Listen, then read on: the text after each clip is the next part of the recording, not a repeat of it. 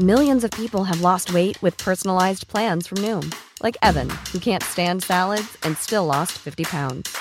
Salads, generally, for most people, are the easy button, right? For me, that wasn't an option. I never really was a salad guy. That's just not who I am. But Noom worked for me. Get your personalized plan today at Noom.com. Real Noom user compensated to provide their story. In four weeks, the typical Noom user can expect to lose one to two pounds per week. Individual results may vary. Heraldo Media Group presenta la información y el entretenimiento que usted necesita para estar enterado, también en su descanso. Informativo El Heraldo Fin de Semana, con Sofía García y Alejandro Sánchez, por El Heraldo Radio, con la H que sí suena y ahora también se escucha.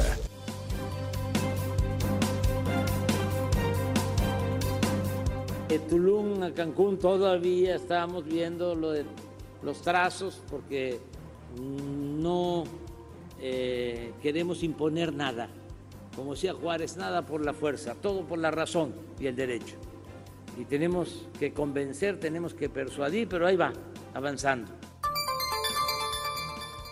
Imagínense, y se lo digo con todo respeto, pues nosotros mismos estábamos abriendo el debate sobre si convenía o no desaparecer los poderes en un Estado que gobierna a alguien emanado de este movimiento. Qué bueno que se reflexionó, qué bueno que se le da la vuelta a la página y trabajemos todos juntos. Yo quiero felicitar a Ricardo por el trabajo que ha venido haciendo al frente de la coordinación del grupo parlamentario. La bancada está bien. Me parece que hoy salimos todos unidos, eh, obviamente en un grupo tan numeroso seguirá habiendo diferencias en temas específicos, pero eso es parte de la pluralidad y la diversidad al interior de Morena. Número uno, eh, están bajando el número de positivos en la ciudad y de porcentaje de positividad en la última semana. Número dos, hay una estabilización en los ingresos hospitalarios.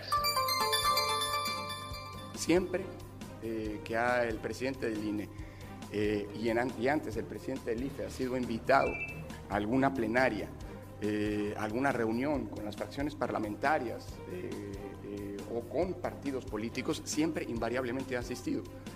Esto se llama democracia y es una responsabilidad, es más, lo diría así, no es solamente un derecho, sino es también un deber del presidente del Instituto Nacional Electoral reunirse con las fuerzas políticas, con todas las fuerzas políticas, sin excepción.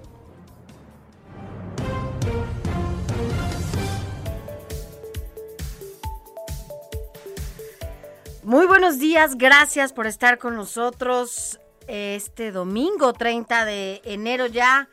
Casi estamos en el cierre de este primer mes del 2022. Bienvenidos a los micrófonos del informativo fin de semana.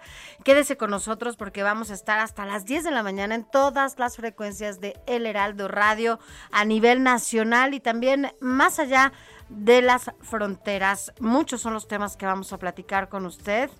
¿Qué viene la próxima semana? ¿Qué sigue? ¿Cómo vamos a arrancar el mes de febrero?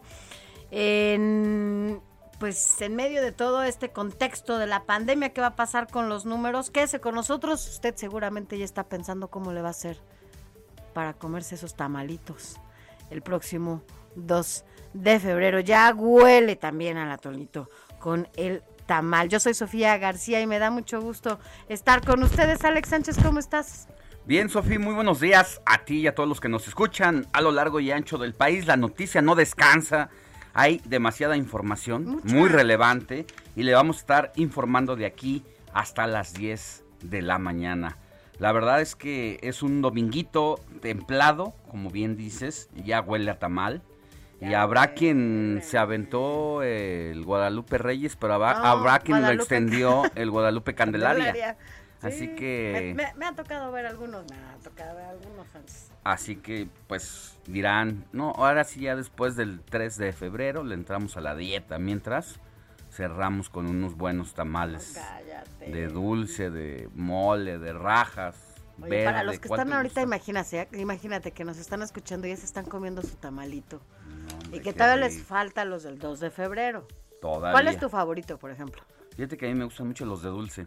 ¿Sí? Sí, me gustan. ¿No te gusta el me verde? Me gustan también, me gustan Rajitas. todos. Me gustan todos, pero el de dulce me encanta. ¿Cuál ha sido el más extraño que has eh, probado? Probado. No sé, hace poco me comí uno como con calabazas y no sé qué tanto. Ah, que nuestra amiga Paula Selene. Paula Selene de Anda nos, mandó. Ay, qué cosa más rica, sí, además. La verdad es que eso no, no los había probado y estuvo, estuvo riquísimo. nos decían que hay una feria del tamal allá en Iztapalapa y nos decía Jessy Moguel, que estaba por allá en la semana, uno de salmón. ¿Se te antojaría un tamal de, salmón? De salmón? Pues sí, lo, lo probaría. bueno. Pues mira, cuando se hace verde. la... A mí el verde es así. Cuando se hace la Feria de la Nieve allá en Tulyehualco, la verdad es que te encuentras con las nieves más exóticas que seguramente ni te puedes imaginar. por ejemplo? Una nieve de víbora. Nieve ¿Y la probaste? Claro. ¿Y ya qué? ¿Cómo? ¿Sabe? Pues sabe o sea, es dulce, pero pues la carne de la víbora es como un pollo ahí raro. Pero también hay de romero, de mole, de lo que no te puedas imaginar. Hay de salmón.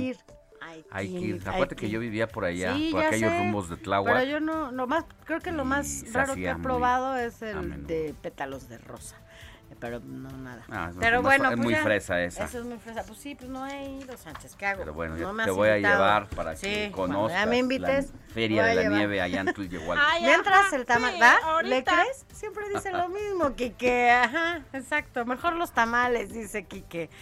Pero bueno, así. Así, así arrancamos con la información. Informativo El Heraldo Fin de Semana. Lo más importante en resumen. La Secretaría de Salud informó que este sábado se sumaron 42.582 nuevos contagios de COVID-19 y 522 muertes a causa de esta enfermedad, con lo que el país llegó así a un acumulado de 4.916.143 casos confirmados y 305.762 personas fallecidas.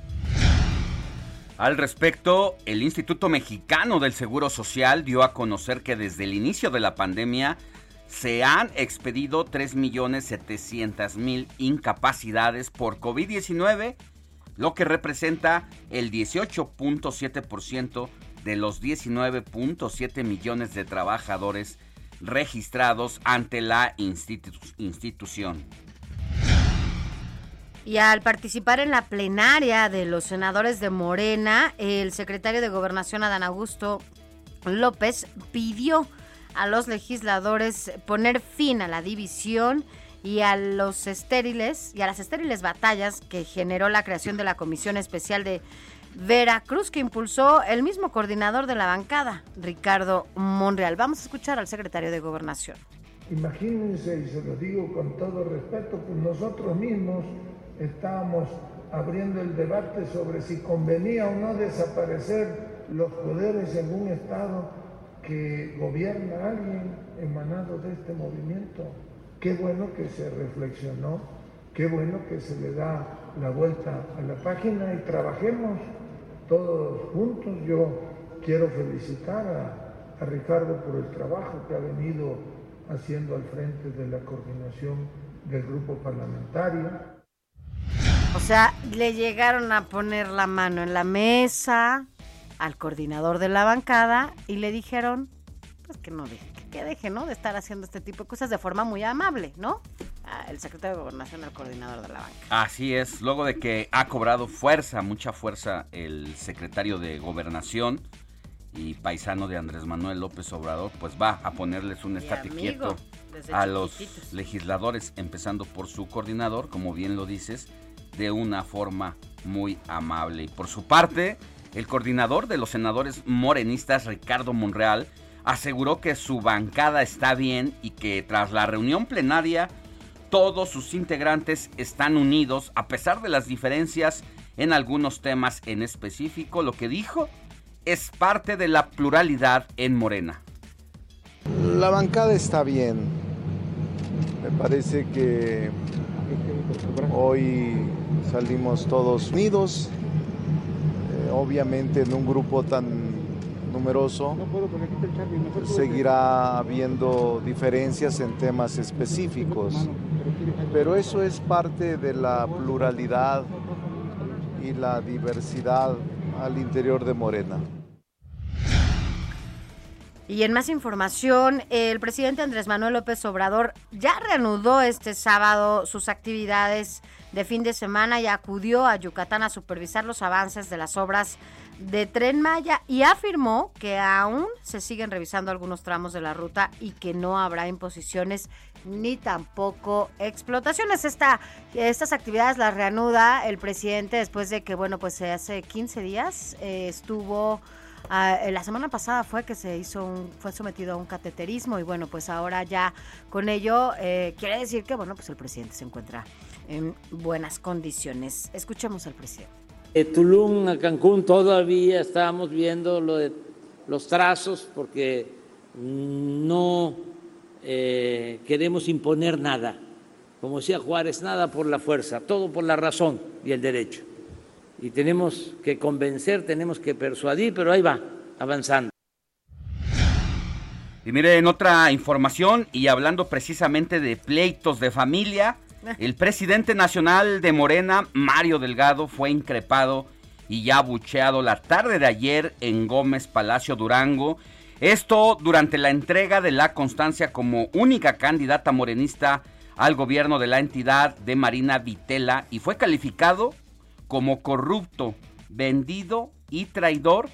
Después de esto fue aporreado prácticamente, le aventaron huevos y en su salida esto fue lo que se escuchó.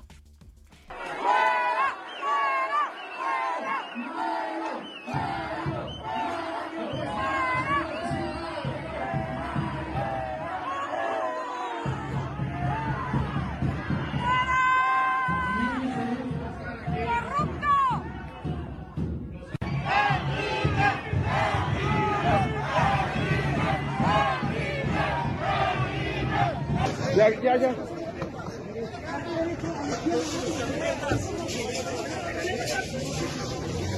¡Corrupto! Pues no le fue nada bien. Oye, Alex, nada más para quienes nos escuchan, échese un clavado y de verdad también eh, hoy en la columna de Alex en Contra de las Cuerdas, justamente hablas de cómo soltaron al tigre allá en Durango, ¿no?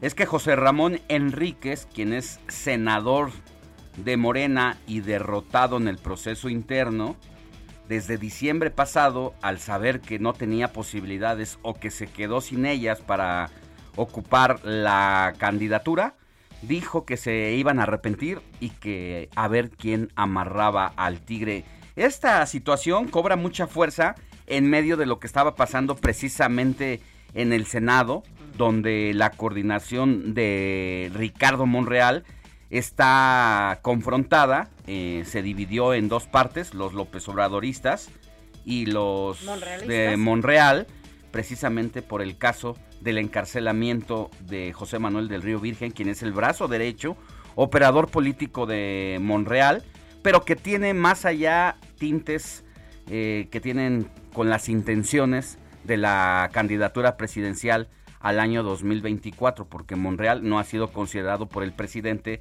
de la República como un posible candidato cuando él lo ha manifestado de forma abierta. Por eso cobra mucha relevancia esto que pasa en Durango y se conecta con todas estas confrontaciones acá en la Ciudad de México, porque José Ramón Enríquez, quien, a quien ven detrás de todo este alboroto de ayer en contra de Mario Delgado, pues es uno de los hombres y de los candidatos de Ricardo Monreal. Así, que ya veremos las cosas no se han tranquilizado. No. Al ratito nos cuentas más porque sí está bueno él. Eh, bueno, el chisme político, para quienes nos gusta, ¿no? Estar ahí y, ver cómo, cómo está todo esto. Pero bueno, vine, vámonos a más información porque ocho personas fueron asesinadas, entre ellos, lamentablemente, dos menores de edad. Esto tras un ataque armado en un domicilio de la comunidad de San José de Gracia, en Silao, Guanajuato. Esto unas horas después de la detención de 13 presuntos integrantes del cártel Jalisco Nueva Generación en este municipio. En más información, en compañía de miembros de su gabinete, autoridades federales y especialistas, la jefa de gobierno de la Ciudad de México, Claudia Sheinbaum, visitó este sábado la planta de carbonización hidrotermal Bordo Poniente, que ha tenido una inversión de 300 millones de pesos y podría comenzar a funcionar en octubre próximo. Así habló la jefa de gobierno. Tulum a Cancún todavía estamos viendo lo de los trazos. Otro audio ahí del presidente de la República. No, no, no le cambió la voz a la No jefa le de cambió. gobierno, no le cambió, era nada más ahí hubo un, pero ¿lo tenemos el audio o no lo tenemos? Vamos para allá a seguir. Bueno, Lo vámonos a más adelante. más adelante. Eh, vámonos a temas internacionales eh, porque el Estado Mayor de Corea Sur informó que Norcorea lanzó este domingo un misil balístico de alcance intermedio, con lo que llegó a siete lanzamientos en lo que va del año.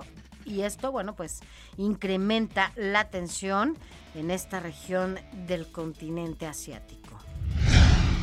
Más de 4.600 vuelos fueron cancelados en Estados Unidos a causa de una potente tormenta de nieve calificada como un ciclón bomba. Esto azota al noroeste de su territorio con temperaturas bajo 0 grados centígrados y fuertes vientos que se extendieron en 10 entidades estadounidenses. Vámonos rápidamente a un adelantito de lo más importante de los deportes con Adrián Caloca. Sofi, Alex, muy buenos días, que tengan un extraordinario inicio de domingo y vaya domingo, brutal domingo deportivo. Desde el conocer al nuevo campeón varonil del abierto de Australia, ¿quién es? Al ratito lo platicamos. Selección mexicana, hoy hay partido rumbo a la Copa del Mundo y cada vez estaría más cerca el pase al Mundial. También NFL, las finales de conferencia, a qué hora y quién contra quién y todo lo que deben de saber. También lo estaremos platicando más adelante.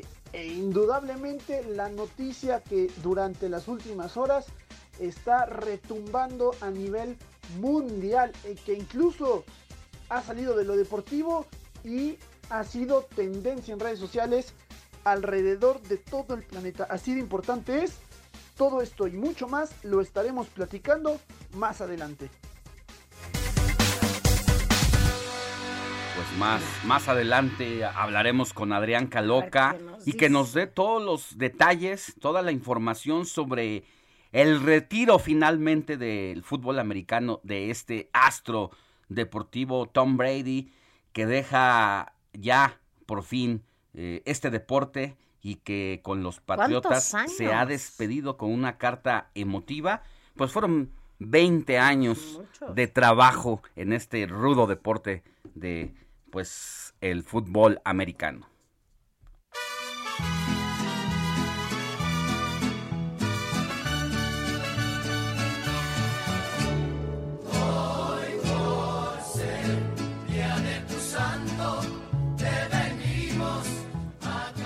Muy buenos días, mi querida Moni Reyes, a quien tenemos que correr a abrazar este dominguito A 30 de enero. A varios, Moni, independientemente, ¿verdad? Aunque no sea- Claro, muy buenos días, Sofía, Alex, amigos, qué gusto saludarlos. Hoy domingo 30 ya, imagínense, finalizando este primer mes del 2022.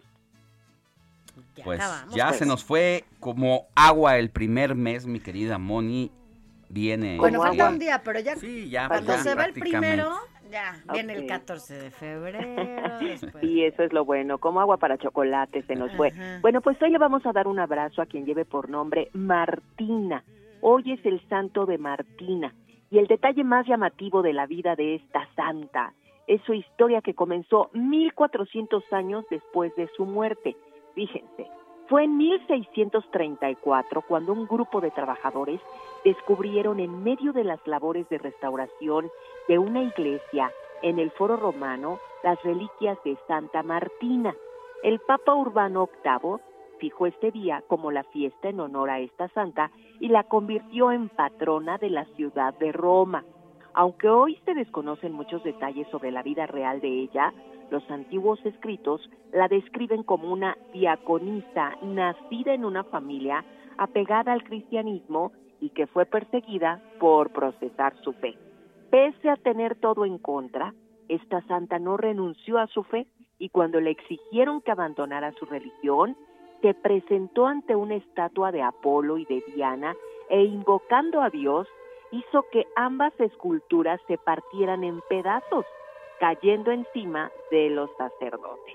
Como consecuencia, esta joven fue arrojada a los leones, pero finalmente murió decapitada. La historia de Santa Martina. Y además, amigos, Alex Sofi, de darle un abrazo a Martina, también hay que darle otro abrazo a David, a Jacinta, Matías, Pablo, Muciano, Teófilo, Columba, Sebastián, Segismundo, Teófilo y Carmela. El nombre de Carmela, no María del Carmen, Carmela. Mm, a veces a las Carmen les dicen Carmelas. Ajá. Mi madre se llama María del Carmen. ¿y ¿A quién le dice Carmela? Hoy no es. Carmela, controla. Carmela tal cual. Ajá. Así, ¿no? Es Muchas felicidades a todos ellos. Abrazos y besos. Muchos. Gracias, Moni. Que tengas buen día. Bonito día. Igualmente. Y besos a todos los que cumplan. Abrazos y besos. Santos, cumpleaños, A los que cumplan. abrazos. Y a los que A los ya que ya saben están también su se hayan tamalito. divorciado y entre otras cosas. Mi querida To- Sofi, Todas las celebraciones que, que tengan que llevar a cabo el día de hoy. tenemos y placer a felicitarte. Escríbanos o mándenos un mensaje de voz al WhatsApp del informativo fin de semana 5591 63 51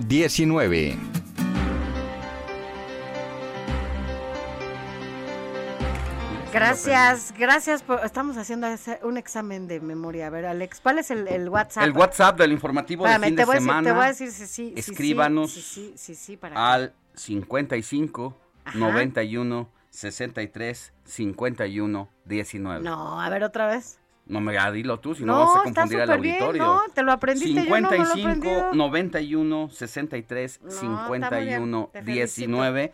Por favor, escríbanos, denos sus comentarios, díganos qué va a desayunar, de qué le gustan los tamales y también, sobre todo, una de las cosas más importantes para los que tenemos los micrófonos abiertos para usted es para que cualquier denuncia ciudadana que haya en su calle, en su municipio, en su entidad, nos la haga saber y aquí la estaremos Así reportando de manera inmediata. Tenemos mucha información, Sofía. Muchos temas de los que vamos a platicar en el transcurso de este informativo.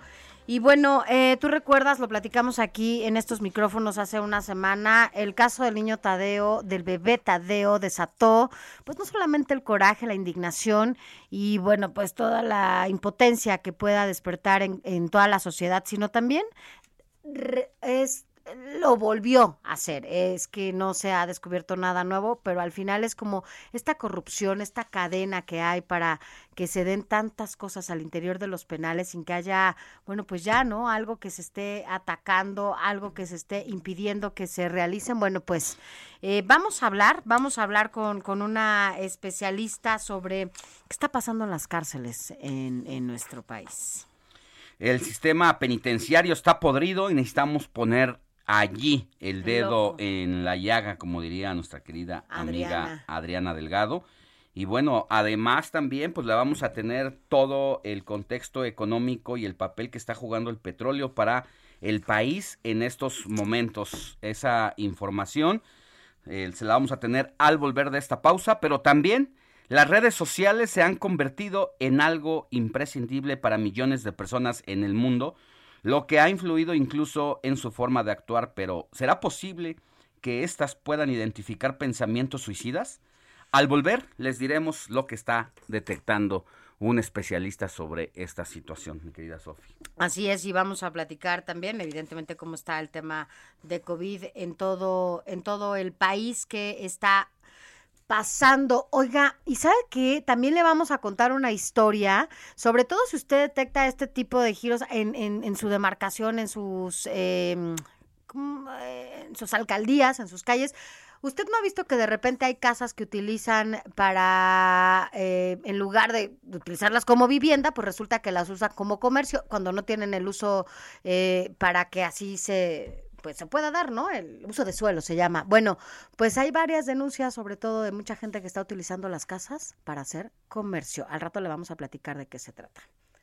Vamos a una pausa, no se vaya y regresamos con mucho más.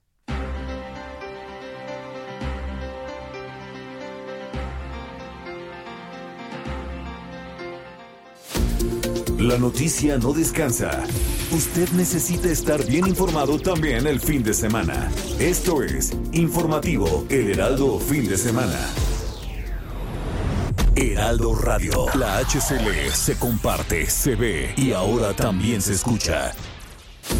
Informativo Heraldo Fin de Semana. Regresamos.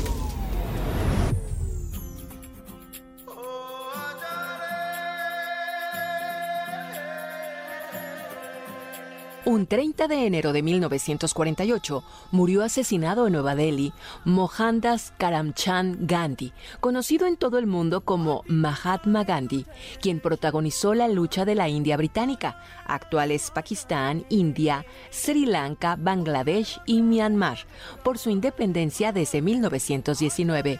Para ello, había desarrollado la filosofía de la no violencia y las técnicas de resistencia pasiva para lograr que las autoridades coloniales se vieran obligadas a reconocer sus demandas. Tras la Segunda Guerra Mundial, se opuso vigorosamente a la independencia por separado de hindúes y musulmanes, como finalmente sucedió en agosto de 1947, y a la ola de violencia que sacudía a todo ese país. En 1948, el militante radical hindú Naturam Godse le disparó tres tiros cuando se dirigía a su reunión matinal diaria de oración asistiendo más de un millón de personas a la cremación de Mahatma Gandhi.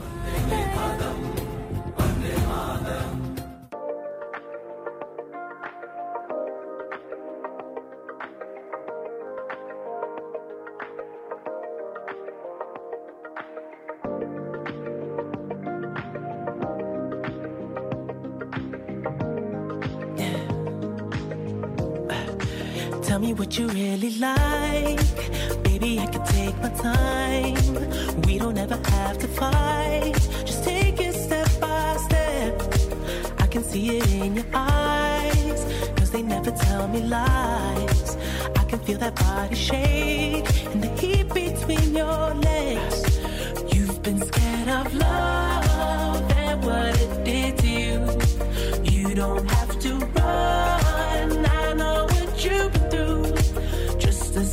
touch and it can set you free. We don't have to rush when you're alone with me. Son las 7:32 de la mañana, hora del centro del país. Y bueno, pues ahora estamos escuchando pues uno de mis personajes favoritos y además una de las canciones más bonitas. Bueno, me gusta, ¿eh? Creo que me la puedo. Mi querido Héctor Vieira, buenos días. Aquí Así estamos, es. ¿qué estamos escuchando? Sofi, Alex, amigos del auditorio, muy buenos días. Pues sí, como bien lo dice Sofi, un tema bastante bueno del año 2015, del disco Stardust de The Weeknd.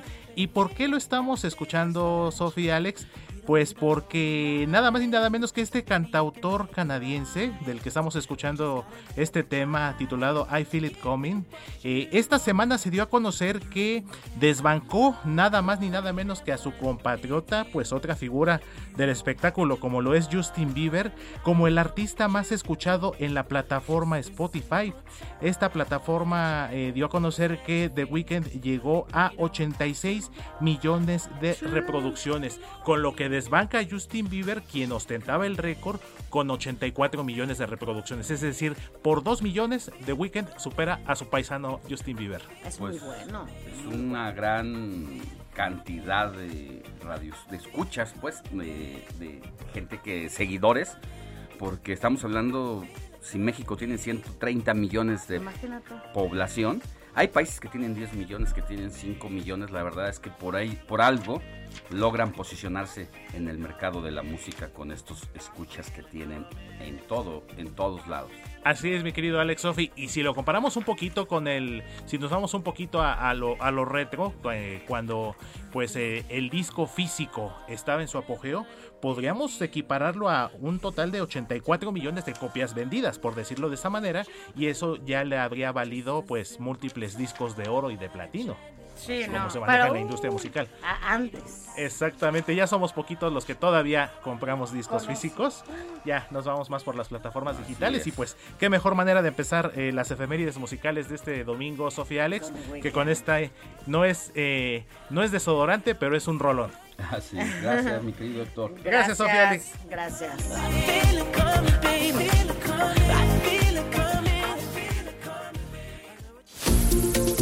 Informativo El Heraldo Fin de Semana con Sofía García y Alejandro Sánchez. Síganos. 7 de la mañana con 35 minutos, hora del centro de la República. Estamos aquí transmitiendo en vivo desde Insurgente Sur 1271 para todo el país. Le decíamos antes de irnos a corte que las redes sociales se han convertido en algo imprescindible para millones de personas en todo el mundo, lo que ha influido incluso en su forma de actuar. Pero la pregunta que se han hecho algunos especialistas es si será posible que estas redes sociales puedan en- identificar pensamientos suicidas. Mi querida Sofía. Híjole, es que, bueno, pues imagínate la manera en la que se incrementó el uso de las redes sociales, sobre todo cuando fueron esta posibilidad de acercamiento entre otros seres con los que de plano no teníamos ni ningún contacto y, y eso, bueno, pues agudizó también otras, otros comportamientos como lo que mencionaba. Así es que en la UNAM, un grupo de científicos avanzó en un proyecto para detectar e identificar presuntas ideas suicidas en textos de usuarios en redes sociales como en Facebook y en Twitter. Esto mediante algunas técnicas de lingüística computacional. ¿Cómo, cómo lo pueden detectar, no?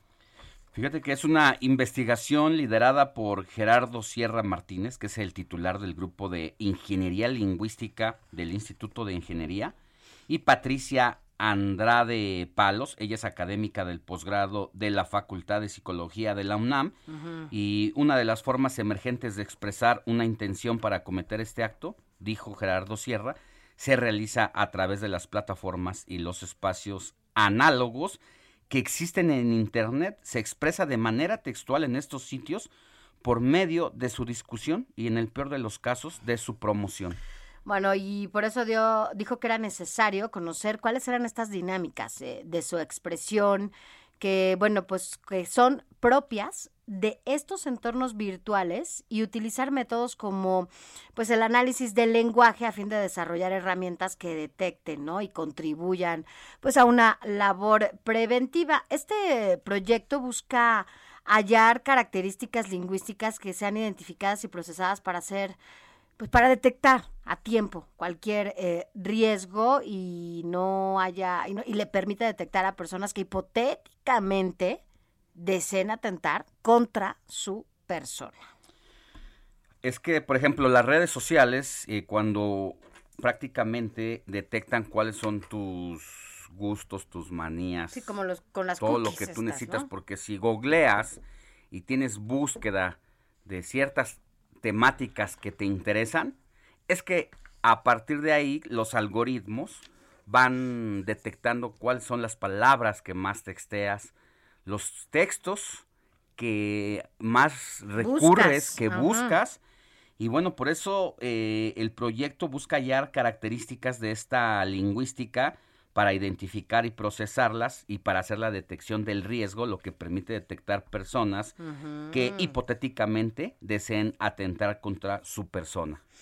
Fíjate, un poco lo, lo que decías, eh, pues se realizó un conteo y comparativo del léxico de grupo de personas que están en Facebook y en Twitter, ¿no? Eh, bueno, lo cual son temas confidenciales, por lo que se ignora la identidad, porque no se tuvo acceso a sus perfiles, sino solamente se ubicaban ciertos casos, ¿no? Y se logró el establecimiento de una diferencia importante en lo que escribían, en lo que buscaban, y una diferencia lingüística, le llaman, que existe entre la gente que señala algún presunto riesgo y el que habla, pues de cualquier cosa, ¿no? Como pues, lo que busca y no sé, ropa, eh, noticias, cosas como mm, que seguramente usted y yo pues podemos meternos a buscar internet, que no es lo mismo que la gente que sí tiene como esta intención, ¿no? Pero fíjate, esta, este trabajo de investigación, que por eso es de un grupo multidisciplinario de científicos que conocen el uso perfectamente lingüístico y claro. computacional, pues tiene que ser apoyados con psicólogos y especialistas que han tratado incluso con personas que han atentado contra su vida porque ahora que se hace este estudio y precisamente en la interrelación que tiene la persona con la computadora y la información, pues es que se logra agrupar en distintas categorías lingüísticas y psicológicas eh, de lo que hablan los usuarios y detectan cuando está en riesgo. Fíjate aquí qué interesante. Cuando hablan de sí mismos, siempre todo lo manifiestan en primera persona.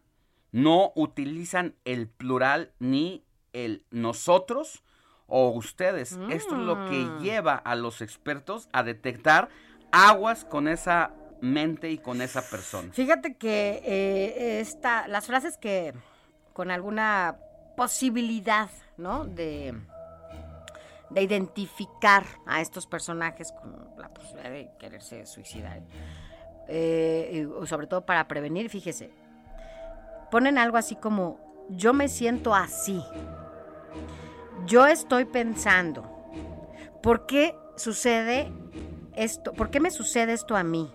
Me ha pasado, o sea, todo él, él, él, él o ella, ella, ella, ella, ella. Conceptos como llorar, desesperación, soledad, frustración, deprimido, pes- pesimista, todas esas palabras, que al final pues, son estos algo- algoritmos que mencionas, pues son los que identifican estos científicos para poder ¿no? desarrollar este, este Es que todo lo este que estudio. tú ya estás diciendo de inmediato nos lleva a pensar, y esto no lo digo yo, lo dice el estudio, que estás hablando de personas que tienen cierta ansiedad, que tienen angustia, que tienen tristeza, que se sienten deprimidos y que tienen ya en el grado más extremo ganas de morirse, pero ineludiblemente van acompañadas del yo. Esto lo indicó el titular de la Ingeniería yo. Lingüística de la UNAM. Fíjate que esto está acompañado, ya lo hemos platicado en este espacio, incluso tratamos de, tocarlo en diferentes momentos porque si hay algo que ha afectado brutalmente eh, la pandemia, el encierro, el confinamiento, todo esto, pues ha sido la salud mental, nuestra salud mental. Eh, esto es un daño colateral impresionante que no se ha medido, que incluso yo creo que muchas naciones ni siquiera lo han contemplado en una cuestión de salud pública para contribuir para que la sociedad, para que no terminemos todavía más lastimados en materia de salud mental cuando esto de la pandemia por fin se, se termine, ¿no? Los saldos en ese sentido van a ser brutales. No lo dice este estudio, pero justo lo que tú comentas es que hemos podido conocerlo a partir de otros grupos de enfoque que han hecho no solamente investigadores de la UNAM, sino de distintas universidades y no solamente del país, sino de todo el mundo, donde han comprobado cómo el tema de la pandemia en algún momento por el encierro o por estar pensando que si ya me va a dar, ya me va a pegar, que si a, a tu familia le, le pega o le, o le pegará esta pandemia, cómo va a reaccionar cada persona una vez que pues tenga que eh, pues estar en interrelación con el virus. Y esto pues es lo que ha hecho que se exponga la situación y lo que detecta eh, la UNAM con este estudio, la verdad es que es algo inédito, no se había hecho nunca antes y seguramente va a ser Vamos un a darle, gran ¿no? ejemplo para el mundo y se va a estar dando a conocer próximamente ya de una manera eh, Formal, que ¿no? se Ya. termine de cerrar esta investigación que está en curso, pero está muy avanzada ya. No, y este está momento. muy, y es muy interesante porque ahora lo que dices, uno de repente se siente como medio, eh, este, en un tema de psicosis, ¿no? Pareciera, ¿cuántas veces te pasaba antes de la pandemia que te parabas y pues te parabas al baño y estornudabas, ¿no? O te mormabas pues, porque el clima está frío o húmedo. Ahora si te, si estornudas o si te sientes mormado, no, bueno, sientes automáticamente que ya te va a dar COVID. Estamos realmente en una situación de verdad muy difícil para todos, pero no tenemos que entrar en esa, en esa psicosis, porque al final lo único que tenemos que hacer es cuidarnos, ¿no? O sea, y evitar que esto, pues, que esto pase. Así pero es. bueno, este estudio muy interesante. Hay que ver dónde lo puede ver la gente completo para que le demos la dirección en caso de que lo quiera, lo quiera revisar. O lo subimos a nuestras redes sociales. Ahorita lo subimos a nuestras para- redes sociales, sobre todo a la del informativo de fin de semana o en tu propia cuenta en No, vamos a meterlo al arroba informativo. Alex Sánchez MX. Y el mío, arroba Sofi García MX. Ahí vamos a subir toda esta información. Informativo El Heraldo fin de semana con Sofía García y Alejandro Sánchez. Síganos.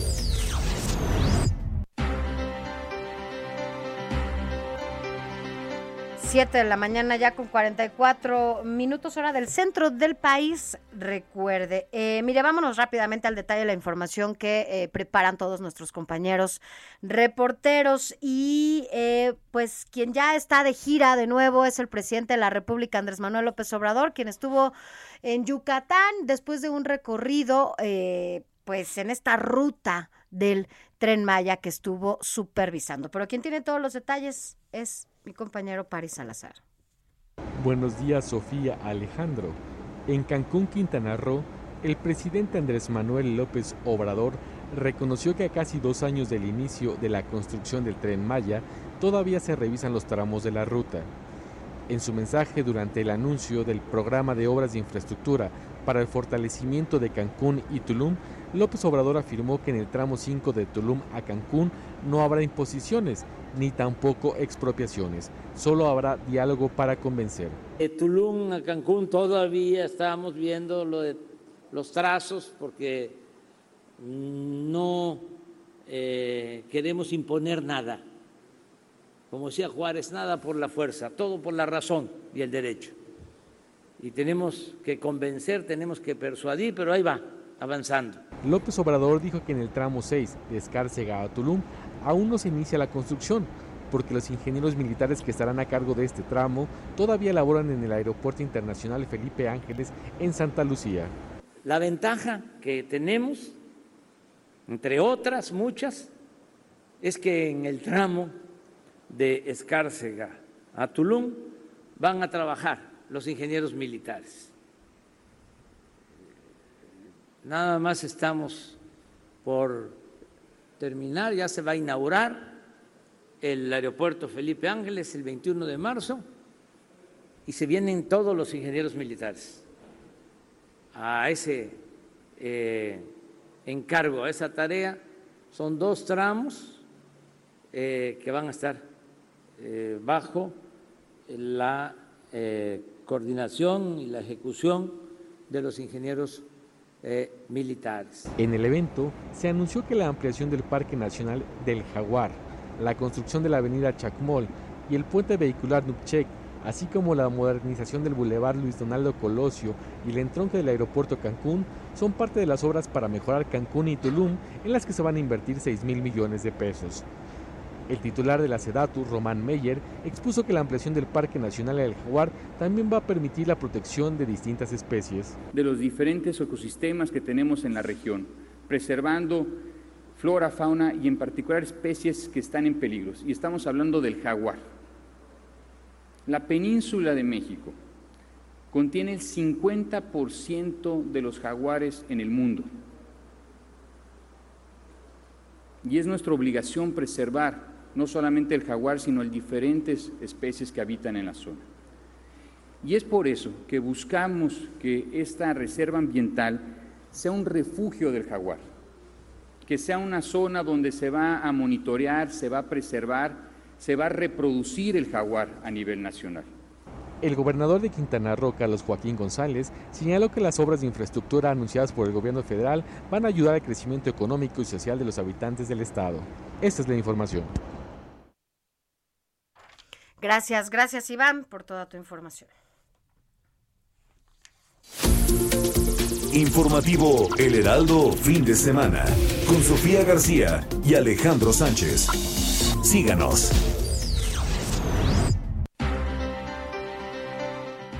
Seguimos con más información. Mire, la volcadura de una camioneta que transportaba a peregrinos sobre la autopista León Aguascalientes a la altura del municipio de Lagos de Moreno, allá en Jalisco, dejó un saldo de 12 personas fallecidas y 11 heridos. Nuestra compañera Adriana Luna, nos tienes todos los detalles, mi querida Adri, buen día. Mi querido Alex, Sofi, a todo el auditorio, muy buenos días, feliz domingo. La carretera a San Juan de los Lagos está entre las más peligrosas de Jalisco. En los últimos cuatro meses se han registrado varios accidentes que han dejado un saldo de 22 personas muertas y 26 lesionados. Este fin de semana, ya lo decías Alex, fue la tragedia más reciente.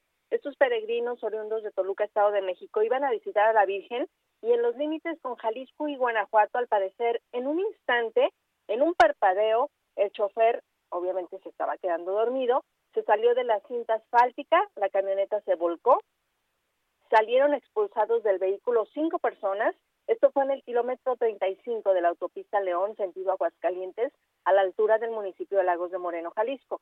En total, ya son 13 las personas muertas y 10 heridos. Cinco de ellos se reportan graves.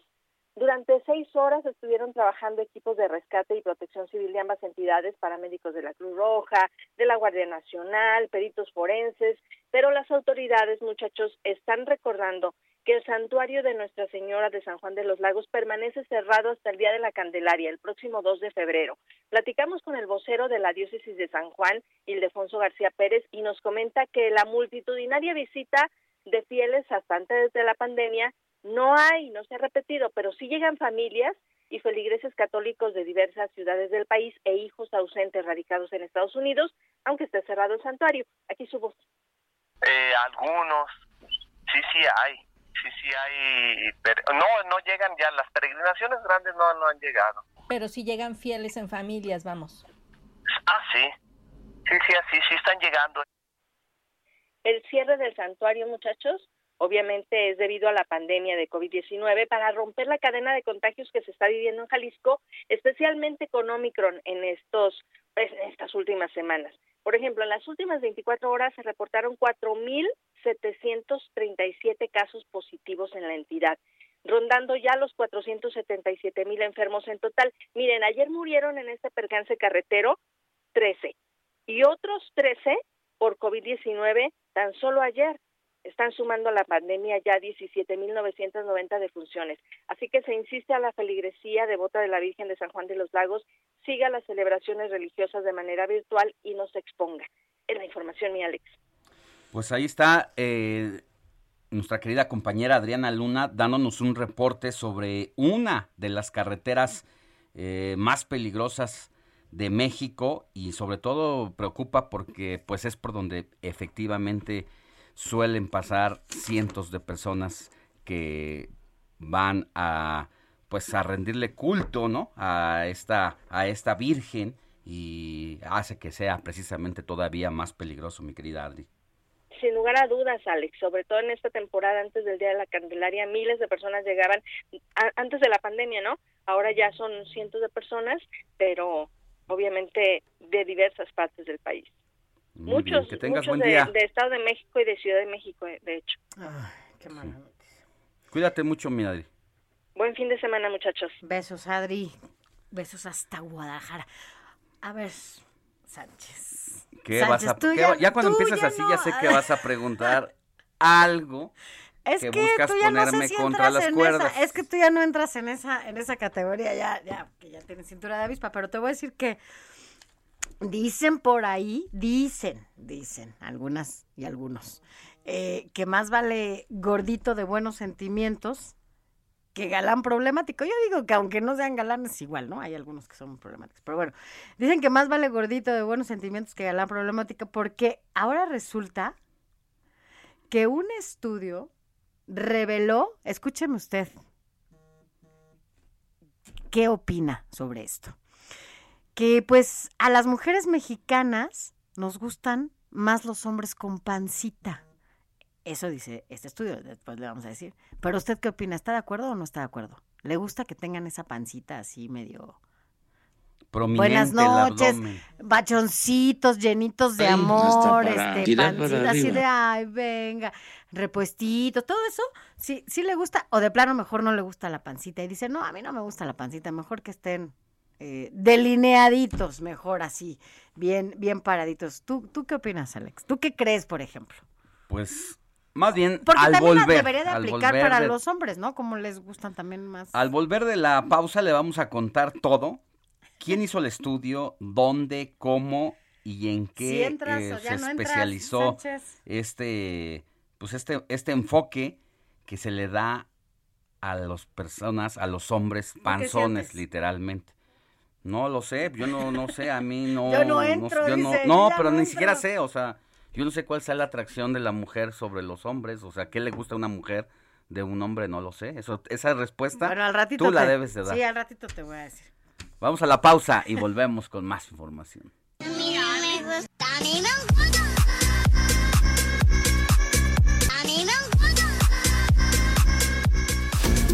La noticia no descansa. Usted necesita estar bien informado también el fin de semana. Esto es Informativo El Heraldo Fin de Semana. Heraldo Radio 98.5 FM, una estación de Heraldo Media Group, transmitiendo desde Avenida Insurgente Sur 1271, Torre Carrachi, con 100.000 watts de potencia radiada. Informativo Heraldo Fin de Semana. Regresamos. Noticias a la hora. Heraldo Radio le informa. Se activa la alerta amarilla por pronóstico de temperaturas bajas y heladas en las demarcaciones de Álvaro Obregón, Coajimalpa, Magdalena Contreras, Milpa Alta y Tlalpan, así lo informa la Secretaría de Gestión Integral de Riesgos y Protección Civil. La secretaria de Energía Rocío Nale dijo que la CFE tiene que comprar a particulares energía para distribuirla ya que es la única autorizada para llevarla a los hogares. En otros temas, las autoridades del estado de Aguascalientes anunciaron que del 31 de enero al 11 de febrero, las clases en la entidad continuarán bajo el esquema mixto, algunas de manera presencial y otras a distancia. En tanto, la Secretaría de Educación de Quintana Roo dio a conocer que la reanudación de las clases presenciales en escuelas públicas y privadas de la entidad será en forma gradual y escalonada a partir del lunes 31 de enero en los planteles de educación media superior y superior.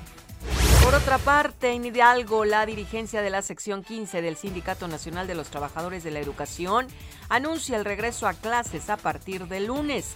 Además, implementarán diferentes movilizaciones para exigir el pago del bono de fin de año a jubilados y aguinaldos a los homologados. Al hacer entrega simbólica del presupuesto participativo 2020-2021, las familias de la unidad habitacional Infonavit Iztacalco, consistente en 18 equipos para desasolve y 14 kits de jardinería, el alcalde Armando Quintero Martínez exhortó a las comunidades vecinales de la demarcación a velar por encima de las necesidades individuales y también familiares. En el orbe, más de 4.600 vuelos fueron cancelados ayer por la potente tormenta de nieve calificada como un ciclón bomba que azota el noreste de Estados Unidos con temperaturas muy por debajo de 0 grados y fuertes vientos comparados con los de un huracán.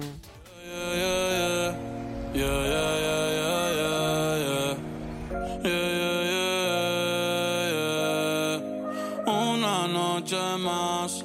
El concierto en la Ciudad de México de Bad Bunny finalizará este 2022 en el séptimo estadio más grande del mundo y el más grande de México, el Estadio Azteca, que forma parte del World Hottest Tour, el cual tendrá una duración aproximada de dos horas y media. La preventa para clientes Citibanamex comenzará el 8 y 9 de febrero, mientras que para el público general comenzará el 10 de febrero. Para Monterrey Aún no se anuncia la fecha de preventa.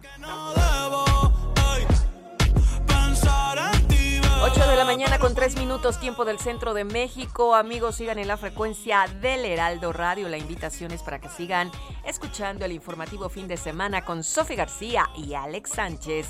Les saluda Mónica Reyes.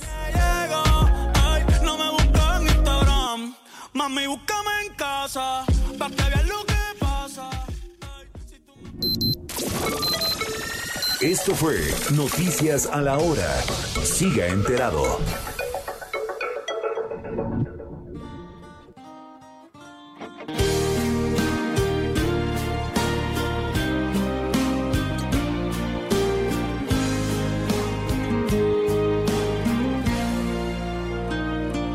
¿Cómo fue? No recuerdo muy bien cómo fue. Solo sé que no pude escoger. Tenía marcado el camino. Me lancé al vacío y quitaste la red.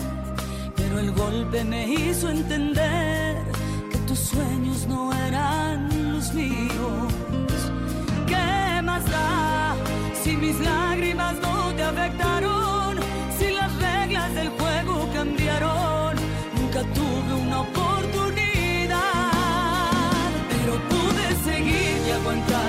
Tristeza de verte partir, intentando olvidar lo que un día sentí. Me cansé de llorar, pero pude enterrar el pasado y tuve el valor de seguir sin tus labios que un día me hicieron sufrir. Si tus ojos mentían, tal vez no lo vi.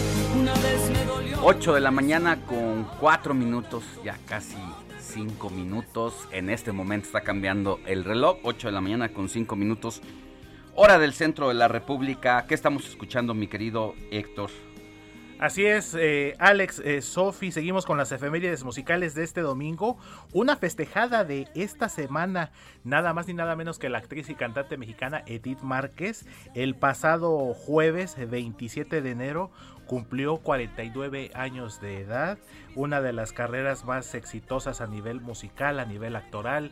Eh, debutó muy niña prácticamente en el festival Juguemos a Cantar por allá por 1982-83 y pues también es recordada seguramente Sofía Alex eh, su papel como la hija de César Costa, César Costa. Alejandra en Papá ¿Cuántos Soltero. años duró ese programa, te acuerdas? Eh, siete Soltero. años, de hecho Papá Soltero empezó en 1987 y terminó en 1994 y de hecho pues una serie familiar, eh, valores, además, consejos y que se está repitiendo ahorita. rompía justo en ese momento pues con todo lo que estábamos acostumbrados a ver, ¿no? O sea, hablando de un papá soltero que se dedicaba a la crianza y a la educación de, de sus tres hijos, ¿no? Tenía- Exactamente, que era. Edith Márquez, Alejandra, Ella era la eh, mujer. Gerardo Quirós, eh, Miguel y Luis Mario Quirós, eh, Cesarín. Eran los hijos de César. Costa. De hecho, se ha manejado mucho que pudiera haber un remake de la serie, que en este caso yo creo que ya sería Abuelo Soltero. Incluso hace unos días el propio César Costa en su cuenta de Instagram 80 cumplió, ¿no? Cumplió 80, eh, le hicieron un reportaje en una revista de estas Se del bastante corazón y bien. bastante bien conservado. Está- César, César Costa. está. ¿Cuántos años tendrá? 80 cumplió. ¿80? Cumplió 80 Exactamente. años, pero se ve de verdad, de verdad. Yo creo Oye, que- es cuando dices, se nota que tiene una buena disciplina, pues, ¿no? Disciplina, Por estilo de hábitos vida, buenos, alejado o sea, de escándalos. no se Yo creo que de los cuatro grandes del rock and roll que son César Ah, Costa, Enrique claro, Guzmán, Alberto problema. Vázquez, es el mejor conservado totalmente. Y bueno, el otro grande que era Manolo Muñoz, bueno, ya fallecido hace casi 20 años, si la memoria no me falla. Y como les decía, eh, César Costa compartió una foto, no precisamente con Edith Márquez, sino con otro de sus hijos, con este, con Gerardo Quirós. Y se maneja mucho de un posible regreso de papá soltero, aunque no lo han hecho oficial. Pero sí, yo creo que quienes bien. tuvimos la oportunidad de verla, pues Ah, la sí recordamos con, con gusto, con cariño. Yo sí- yo Éramos sí lo veía. pequeños en aquel entonces, mi querida Sofi. y además Y por eso imagínate Timbiriche, bueno. y de hecho Edith, eh, como bien lo dices, formó parte un poco tiempo de Timbiriche. De hecho, si mal no recuerdo, Edith entró en lugar de Thalía. Ya cuando Thalía decide lanzarse como solista, queda Edith Márquez en su lugar en Timbiriche. Fue un disco, si mal no recuerdo, o dos, que fueron los el Timbiriche Timbiriche 9 y el Timbiriche 10 porque Timbiriche, si te acordarás, Sofi, sus discos eran pues numerados, Timbiriche 5, 6, 7, 8 y así sucesivamente, hasta que bueno, ya a mediados de la década de los 90 se desintegró y el único integrante de Timbiriche que estuvo toda la etapa del grupo fue Diego Schoenig. Pues allí, allí está para las efemérides musicales entonces. Estamos recordando a la gran cantante, a mí me gusta mucho como, como canta. Edith Márquez, quien está cumpliendo sus 49 Sí, años. pasado jueves, y se ve encanta. bastante bien también. Muy guapa. Muy hermosa. Un talento, eh, la verdad, que, que voz, a mí me gusta. Una siempre potencia me ha de voz femenina como pocas. Tan es así que le da la oportunidad de cantar balada y de cantar ranchero. De hecho, cuando ella debuta ya como solista, fue cantando ranchero con ese tema titulado Mi error, mi fantasía. Sí, lo recuerdo. con Mírame, que después nada que ver. En paz descanse la señora Jenny Rivera, nada que ver su versión con la versión original de Edith Márquez. Bueno, pues escuchemos un poquito más de la querida Edith Márquez. Esa de verte partir, intentando olvidar lo que un día sentí. Me cansé de llorar, pero pude enterrar el pasado y tuve el valor. Informativo El Heraldo fin de semana con Sofía García y Alejandro Sánchez. Síganos. Viejo panzón, que dice que sabe de fútbol. Tanta ambición. A ver, Kike, ¿por qué nos estás poniendo esta canción? Pues ya lo decíamos antes de irnos a la, A al la corte, pausa. A la pausa. Porque hay un estudio, Alex, que tú no quisiste decir No, de... Sí, sí, sí, sí, no. Bueno, de- no. pero también depende de cómo...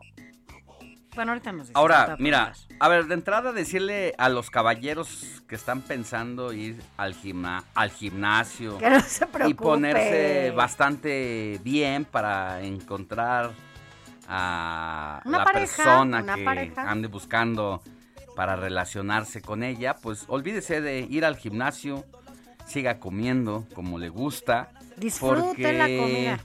Porque las mexicanas los prefieren panzones. Esto, según con un estudio, eh, que a pesar de los estereotipos de belleza que normalmente apuntan a que las personas esbeltas son las más reconocidas y codiciadas como pareja, pues este estudio dice exactamente todo lo contrario, Sofía, que las mujeres mexicanas prefieren hombres con abdomen prominente, es decir, hay que seguirle echando vitamina T, tacos, tortas y ¿por qué no? Tamales. tamales, Ahorita que falta ya dos días. cerveza, porque No, no, ya, ya, ya. ¿quién lo dice Ya, esto? Con tamales. ¿Quién lo dice? Ya basta ahí. Mira, bueno, pues hay un estudio del portal, por si usted lo quiere revisar. Adopta un chico, así se llama el portal, Adopta un chico, que es especializado en citas de estos portales para hacer citas eh, por internet.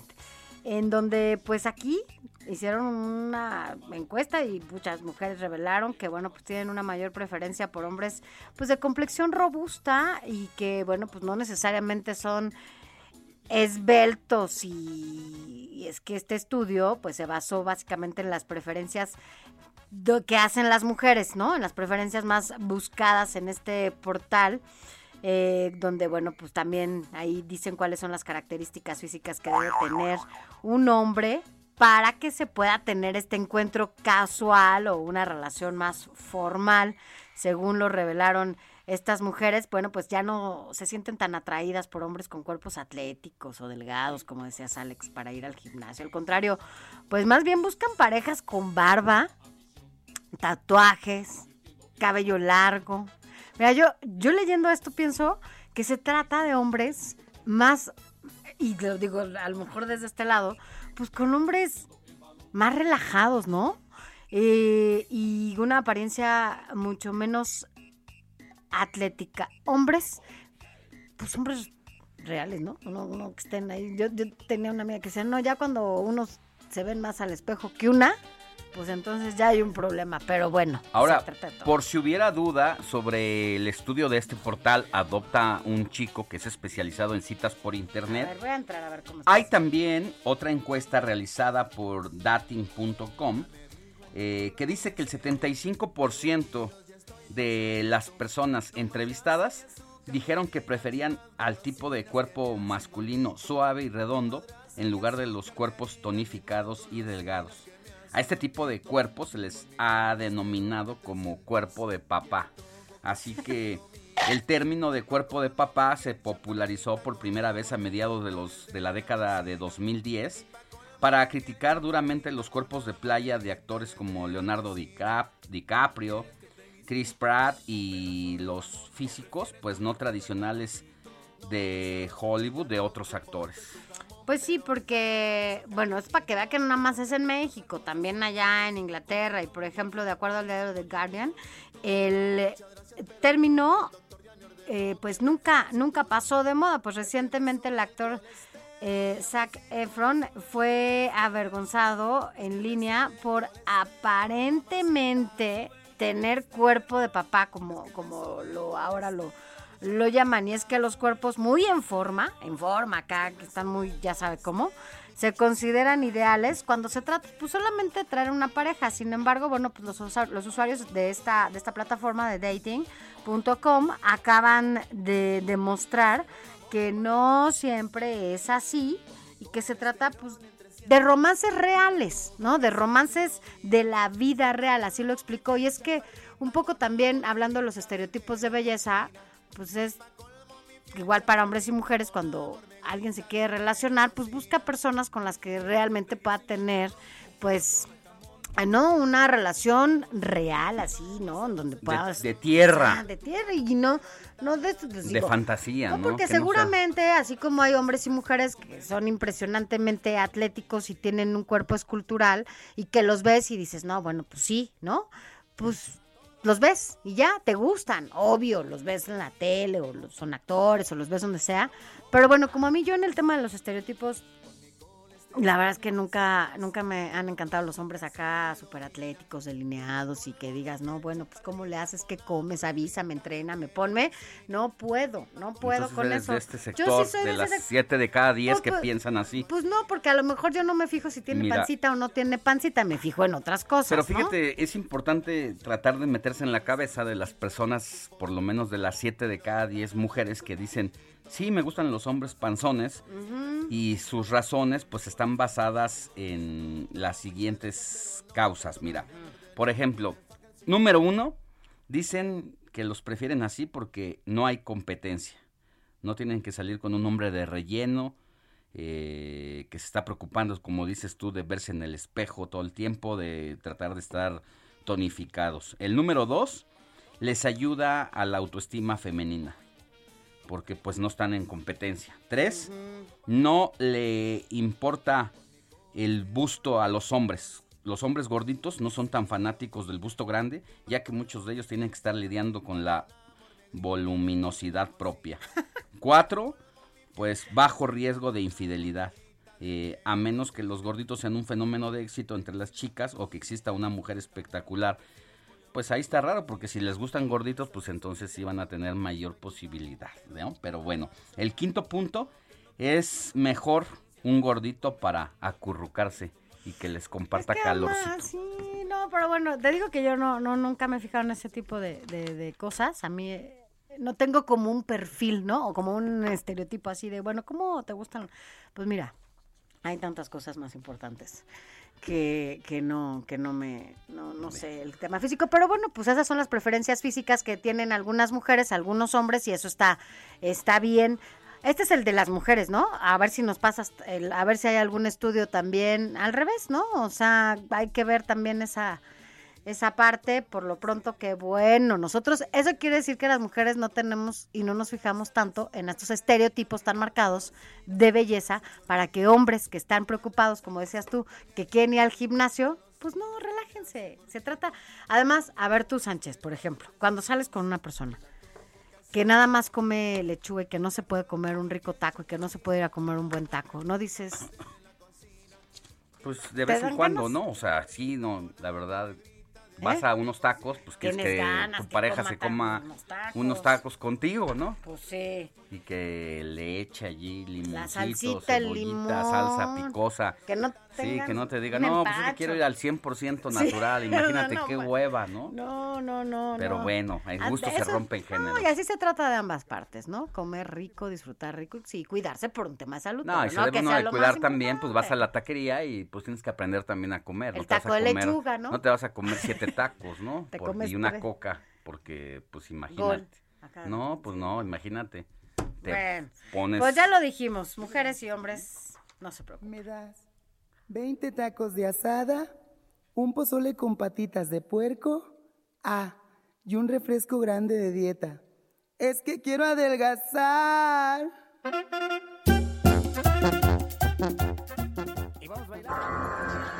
Juan Carlos Cárdenas. Todo el peso de la ley.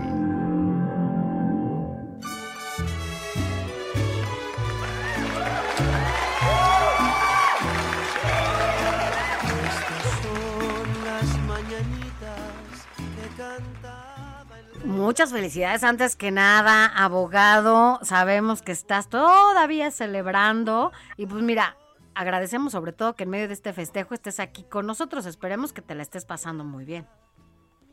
Muchas gracias. ¿Cómo están, muchachos? Gracias, Sofi, te agradezco. ¿Cómo estás, Alex? Un Sí, abrazo, pues, mi querido abogado. Ya festejaremos como se debe. Por lo pronto, pues hay que seguirse cuidando, pero qué bueno, qué bueno que estés bien, que estés con tu familia, apapachado, regocijado como te lo mereces. Y aquí con tu auditorio que siempre busca y pregunta tu sección. ¿Cuándo estás? Pues aquí estás. Hoy toca un sábado sí, un sábado no. Y hoy estás con nosotros porque Fíjate que cuando empezó esto, esto de la pandemia y un poco se alejó allá en China, en la primera ola que terminó, inmediatamente se abrieron los juzgados civiles para que se fuera la gente a divorciar allá. y uno se pregunta, aquí en México, ¿qué ha pasado, mi querido abogado? Sí. Buenos días. ¿Cuántas cosas han pasado? Buenos días, Alex. Muchas gracias por la felicitación. Antes que todo, en efecto, cumplí 51 añitos eh, hace un par de días. Aquí estamos todavía festejándole. Todavía. Y eh, en, en efecto, muchas gracias, Sofi. En efecto, la gente ya no aguantaba el encierro y pues a, a propósito del tema que tocaban ahorita, en, eh, también pasa, ¿no? Que más allá de que verbo mata carita y ahora más allá del verbo que también mata carita, eh, la redondez, decían hace un momento ustedes, mata también al verbo y a la carita. Bueno, eh, hay gente que pues se relaciona pues a veces únicamente por pues porque se llevaron bien, porque pues se vieron y amor a primera vista o qué sé yo, amor de estudiante, hay gente también y pues definitivamente no duran las relaciones en, en, ningún lugar del mundo, eh, ya están durando tanto como duraban antes los matrimonios. En el Código Civil, fíjense, la, la forma en que se manejaba eh, pues el, el divorcio era como que algo muy difícil de llevar a cabo antes, hace 20 años, 30 años y más para atrás. No era tan Eh, aceptado socialmente. Ahora, ¿no? ahora es muy sencillo, es muy simple. Antes había que demostrar la causa del divorcio para poderse separar. Ahora, pues ya existe eso que le llaman el divorcio incausado, o sea, sin causa, sin razón, sin fundamento alguno, simplemente decimos, Gracias. ya no quiero estar. In- Incluso con que uno de los dos lo solicite es suficiente para que se lleve a cabo el divorcio, o sea, no es una cuestión tan difícil. En efecto, mm, ahora que, que, que pegó la pandemia, que por cierto, haciendo un paréntesis, eh, quiero despedir a Patti de Méndez, que falleció hace una semana, la recuerdan quizá ustedes porque estuvimos en La el despacho juntos. No me digas, no me digas. Nos, nos regaló unas, unas bufandas. Bufandas. Pero no me Eh, digas, lo que me estás diciendo sí me sorprende porque además nos escribía cada Con- fin de semana. Sí, nos escuchaba cada fin de semana. Lo sentimos mucho, lo sentimos, ojalá que su familia nos esté escuchando. Y también, pues cuánta gente que ha fallecido en, en, en esta pandemia que ha sido muy, muy complicado, francamente. Pues sí, a, a Patti de Méndez eh, falleció también, no a consecuencia del COVID, pero sí, eh, no siendo tan grande como ustedes la conocieron, pues una No, persona una- sana, una persona que estaba bien, eh, pues no, no, de pronto no lo cree uno, ¿no? Pero bueno, así es esto. En efecto, la- y la despedimos, la despedimos con cariño desde aquí, a su familia, que esté en un, en un mejor lugar y que pronto la alcanzaremos seguramente. Ah, Todos llegaremos a ese lugar. Así como... Eh, perdón, No, no, no, que, que la verdad que sí, nos dejas eh, un poco en shock porque ya me sí, no, no, no, la conocimos justo por ti y el saber que, bueno, pues fue también víctima de esta pandemia, pues sin duda sí nos deja un poco eh, pasmados, pues, sin palabras, pero bueno, desde aquí, desde el informativo, un abrazo para toda su familia y, y bueno, pues, ¿qué te decimos? Esperemos, veremos que estén todos muy bien ellos, la familia. Entonces, bueno, hablábamos del divorcio. En efecto, no era tan tan tan simple lograr un divorcio. Ahora existen mu- muchas formas. En otras entregas, cuando hablemos, hablaremos más allá. Hoy hablaremos solamente, tocaremos el decir que hay tres clases de divorcios, pero más allá de eso, ya después diremos y platicaremos en otras en otras oportunidades de lo que implica el divorcio, que son la guarda y custodia de los hijos, que es eh, la pensión alimenticia de los mismos, que es eh, eh, también la cuestión de los bienes, el cómo se dividen los bienes, el qué pasa con los bienes cuando están casados por bienes separados o por, o por bienes mancomunados, así le llaman, aunque en realidad se llama sociedad conyugal, qué es lo que pasará en ese momento. Pero cuando uno promueve su divorcio, pues es, algo actualmente muy sencillo, se lleva a cabo una solicitud ante un juez en materia abogado, familiar. ¿te parece si nos aguantas tantito en la línea? Solo vamos a una pausa y continuamos contigo. Encantado, aquí los espero. Gracias, volvemos con más.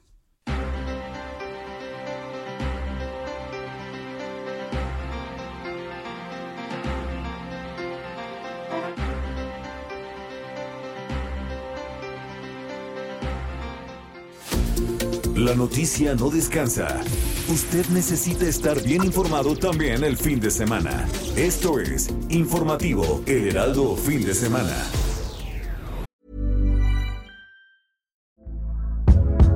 Hey there, it's Michelle Norris. I'm host of a podcast called Your Mama's Kitchen. When I travel, I'm usually looking for a way to find a taste of home when I'm not at home. And one of the things I love to do when I am at home is entertain. And Airbnb allows me to do that. When I was in California recently, I rented a house that had a great kitchen. And when we were sitting around the table, we're all thinking, we're in someone else's house. Someone could be in all of our homes as well. If you have a home, but you're not always at home, you have an Airbnb. Your home might be worth more than you think. Find out how much at airbnb.com/slash host. Heraldo Radio. Informativo Heraldo Fin de Semana. Regresamos. El último domingo del mes de enero se celebra el Día Mundial contra la Lepra. Esto es con el objetivo de concienciar a la sociedad sobre esta enfermedad y reducir el estigma que sufren las personas que la padecen. Fue descubierta en 1873 por el médico noruego Gerard Hansen. La lepra es una enfermedad infecciosa causada por una bacteria que afecta a la piel y a los nervios periféricos, las mucosas de las vías respiratorias y los ojos. Evoluciona muy lentamente. El tiempo medio de incubación de la lepra es de 5 años, aunque los síntomas pueden tardar hasta 20 años en aparecer. Se transmite por contacto prolongado con una persona que la padece. El trabajo de la OMS y de la ONU se centra en proteger a estos enfermos de la discriminación y el estigma, además de dar acceso a los tratamientos de manera gratuita y sobre todo a la detección temprana.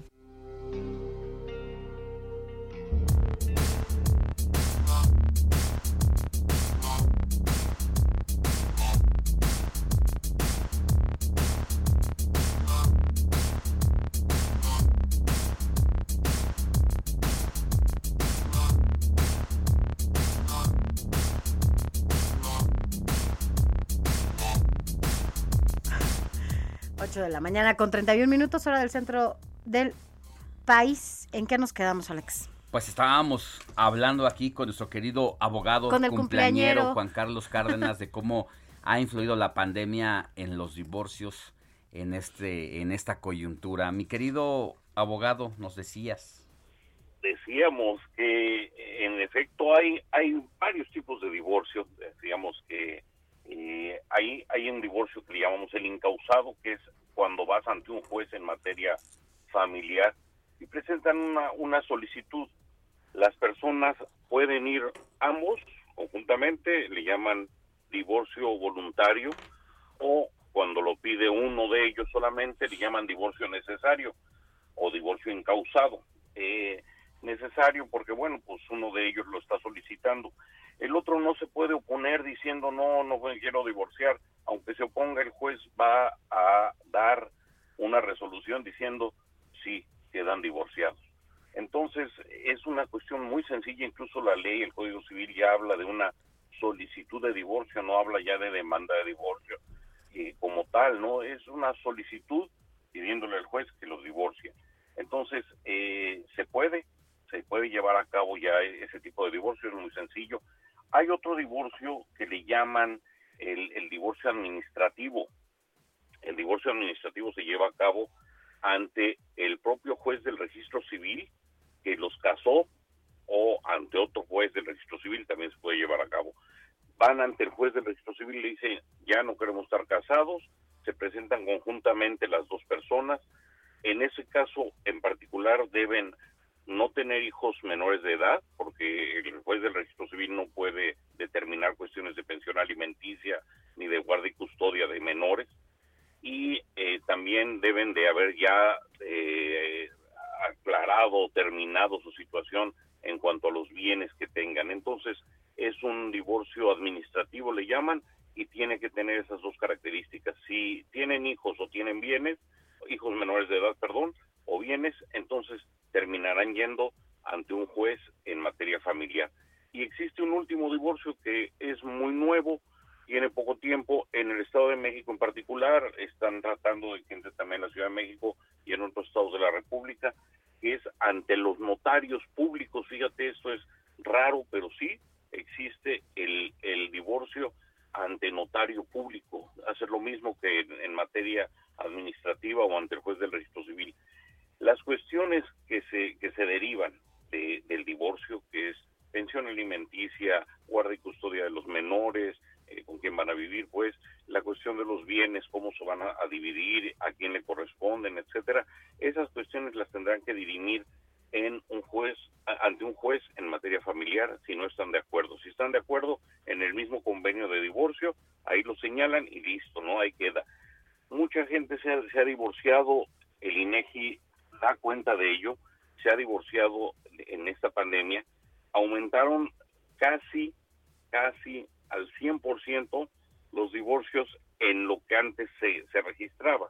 Es decir, la gente se está divorciando el doble de lo que se divorciaba antes de la pandemia. Oye, pues eh, Es que se conocieron más a iban- fondo. no, pues te iban a encerrar con quien no. Dices, no, de una vez, con permiso, buenas noches, el divorcio, por favor. ¿Para qué nos encerramos juntos si no nos, te- nos aguantamos, no? También se vale.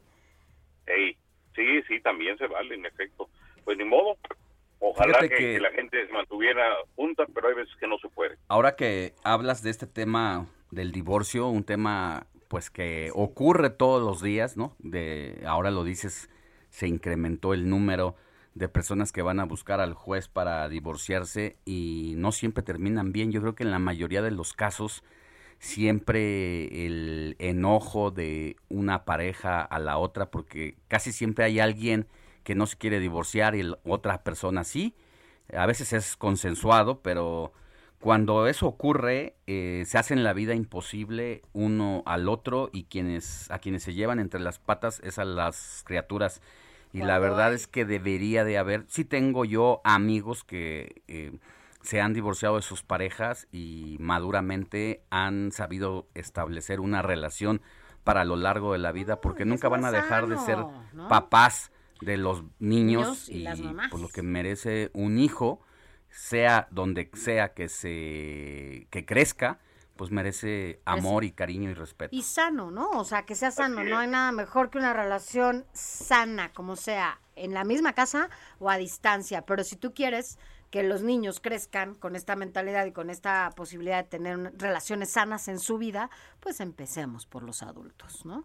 Sí, que sean divorcios muy muy civilizados, vale la pena, de verdad que sí. Yo siempre se los, se los comento a las personas que nos lo mencionan y que dicen, me voy a divorciar, tengan una buena relación, hagan un divorcio tranquilo, llévenlo a cabo pues eh, sin muchos problemas, sin mucho jaloneo, porque se, se van a seguir viendo, como bien decían ustedes. Fíjate, le- leía una, un reporte recientemente sobre el- los secuestros en los infantes y en la mayoría de los casos, 7, 8 de cada 10 secuestros de infantes lo comete uno de los papás. Alguno de los padres, Pues sí, es que claro. es un tema de presión también, ¿no? Y no, y qué, qué Eh. terror. Pero sí, bueno. la verdad es que es una Sí, desgracia sí. eh, Sí, esa situación. ¿Dónde se te puede buscar, delito mi querido Juan Carlos Cárdenas? Hay que recordarle al público que además pues, de que eres abogado y que eh, trabajas con un equipo de colaboradores, abogados de todas las áreas, eres un juez de paz también. También a- aquí estamos nosotros Literal. a sus órdenes. eh, si, si nos necesitan también como mediador privado, el número 289 de la Ciudad de México, aquí estamos a sus órdenes. Les dejo mis números telefónicos con todo gusto. Es el 55 46 15 58 16. Se los voy a repetir: 55 46 15 58 16. Me manden un mensaje, un WhatsApp, eh, una llamada, encantado de atenderlos. Y cualquier duda, cualquier pregunta que tengan, ahí estamos Ya. a sus órdenes. Estamos también a la orden para ustedes, muchachos, y No, pues, pues ya. a su público, encantado de estar aquí con ustedes. Gracias por aguantarme un año más. No, sigue celebrando, sigue celebrando. Y ahora que ya esté un poco menor la cantidad de contagios, mira, vamos a celebrar porque además hay varias cosas que celebrar, abogado. Abrazo, que querido amigo. Celebrar, seguramente. Sí, Gracias. mucho tenemos que celebrar. Gracias a ustedes, un abrazo, buen día. Buen día. Buen día. Seguimos con más. Informativo El Heraldo fin de semana con Sofía García y Alejandro Sánchez. Síganos. 8 con 39 minutos, hora del centro del país. Gracias por continuar con nosotros. Mire, eh, ayer, ayer seguramente usted que nos escuchaba y nos veía, eh, le comentábamos eh, que después de varias peticiones vecinales, porque además esto es ahí en la calle en donde usted vive, bueno, pues después de varias peticiones eh, vecinales, pues se logró finalmente la clausura de un inmueble que tiene uso de suelo de vivienda, pues de uso habitacional y lo estaban utilizando como negocio. Pues lo utilizaban como un gimnasio, como un centro de entrenamiento, esto en la colonia Jardines del Pedregal. Este, este inmueble se ubica en la calle de Cantil número 135 en la alcaldía Álvaro Obregón. Ayer fue le decíamos que fue clausurado por personal del gobierno de la Ciudad de México debido a que presentaba irregularidades en pues en sus trámites para que fuera utilizado este inmueble como gimnasio.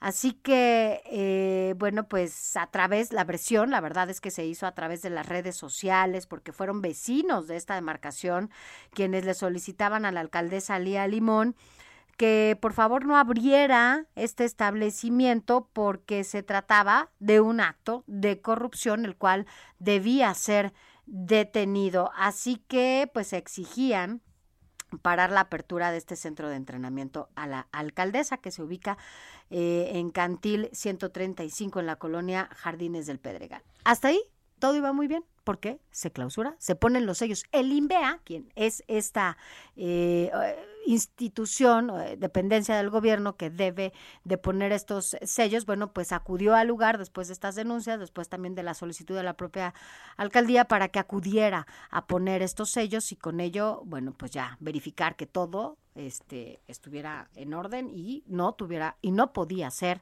utilizado como un negocio solamente como vivienda. Pero ¿qué pasó, Alex? Bueno, sin embargo, a los propietarios de este inmueble que debe ser uso habitacional, pero que decidieron llenarlo de aparatos para un gimnasio y pues de alguna manera incumplir con las normas de convivencia y de uso de vivienda, pues resultó que fueron, les valió gorro que hayan las autoridades puesto los sellos de clausura, abrieron el lugar y comenzaron a llevar y dejar cosas, e incluso fotos que nos hacen llegar los vecinos de esa zona, muestran el momento en que las personas están abriendo las puertas, prácticamente violando todos los, eh, pues las medidas, ¿no? medidas de inhabilitación en ese momento para seguir funcionando. Incluso llevaron una mudanza, No. ahí se estacionaron enfrente y vemos cómo comenzaron a subir algunas cosas y eh, pues eso nuevamente llama la atención de los No. vecinos para que las autoridades eh, estén al pendiente porque lo que ellos han sabido es que a partir del día lunes por sus propias pistolas están queriendo quitar los sellos para Y lo quitaron. ex- ex- eh, eximirse de las sanciones que le puso la autoridad correspondiente. Ahora, esto, bueno, esperemos que nos estén escuchando en el INVEA para que sepan que ya se violaron, porque así pasó, se violaron los sellos que ellos habían puesto de suspensión y ahora, bueno, ¿sabe qué es lo peor que están haciendo estos personajes de este desafiando por supuesto a la autoridad, porque seguramente usted que nos escucha le ha pasado que en la casa de al lado, en donde se supone que tendría que vivir una familia o bueno, cualquier persona, pues resulta que ponen negocios. Todos los negocios que se pongan en las casas, usted puede denunciarlo, porque además son para vivir, para que la gente los utilice. Ese es el permiso que tienen, este llamado uso de suelo.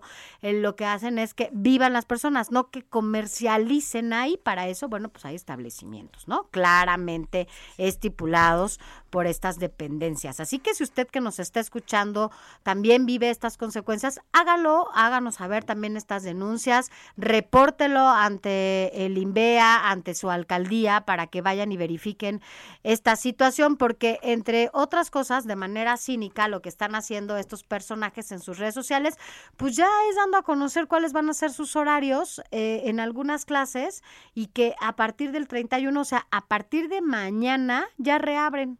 ¿No? Ojalá que nos estén escuchando, en- eh, insisto, en la alcaldía Álvaro Obregón y en la eh, en, la- en el INVEA para que tengan en cuenta de que por un lado ya se rompieron los sellos y por otro lado mañana importándoles absolutamente un cacahuate lo que ya pasó eh, van a reabrir esto sin tener los permisos ni el uso de suelo para eh, tener un comercio en esta en esta en esta cómo se llama en esta dirección que dijimos Alex eh, cuál es el es Cantil, la calle, se la voy a repetir, es la calle de Cantil número 135, esto en la colonia Jardines del Pedregal, que son los vecinos quienes están haciéndonos llegar esta, pues estos videos y también estas denuncias porque rompieron los sellos de clausurado. Informativo El Heraldo fin de semana con Sofía García y Alejandro Sánchez. Síganos.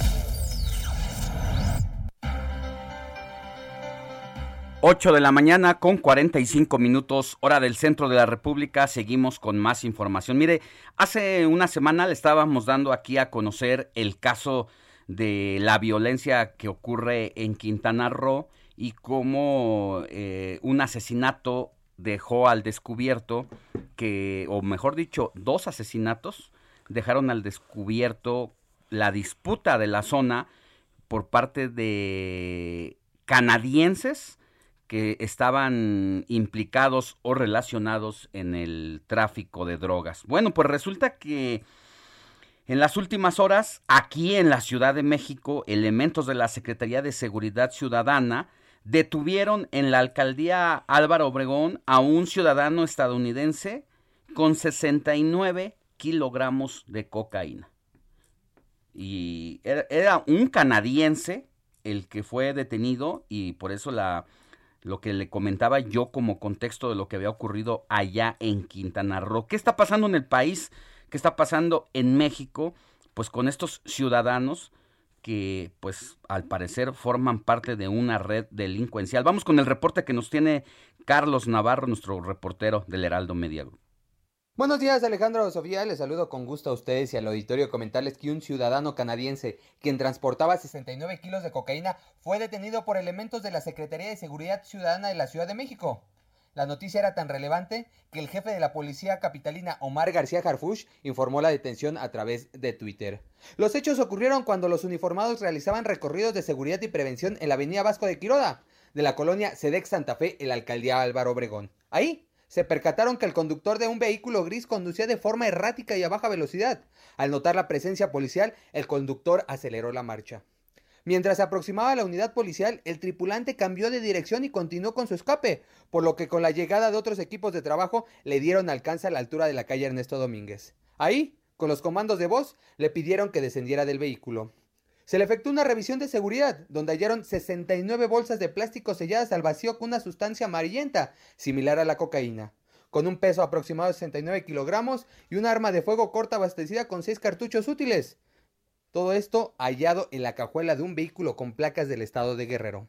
El hombre de 26 años de edad, quien se identificó como ciudadano canadiense, refirió que se dirigía al municipio de Toluca en el estado de México. Posteriormente, fue detenido y presentado ante el agente del Ministerio Público, quien determinará su situación jurídica y realizará las investigaciones correspondientes. Alejandro Sofía, la información que les tengo. Gracias. Gracias por esta información. Y bueno, vámonos ahora a más eh, detalles porque, porque Ayer- nuestro compañero Iván Saldaña, a ver, ayer qué pasó. Ayer hubo una, una reunión de los senadores de Morena que llamaba la atención por el- la confrontación y la división que había en esa bancada de 61 legisladores que la conforman. 31 estaban con el grupo del López Obradorismo, 30 con Ricardo Monreal y llamaba la atención la presencia del secretario de Gobernación, quien se ha empoderado, la O sea, a presidencia de la llegó, ¿no? República lo ha empoderado y pues prácticamente llegó a poner orden y a jalarle las orejas a todos los senadores para que se más. dejaran de confrontaciones personales y de grupo y se pusieran a chambear. A y uno a uno más ahí le jaló la oreja. Pero vamos a escuchar la información que nos tiene nuestro compañero Iván Saldaña. Sofía, Alejandro y auditorio, buenos días.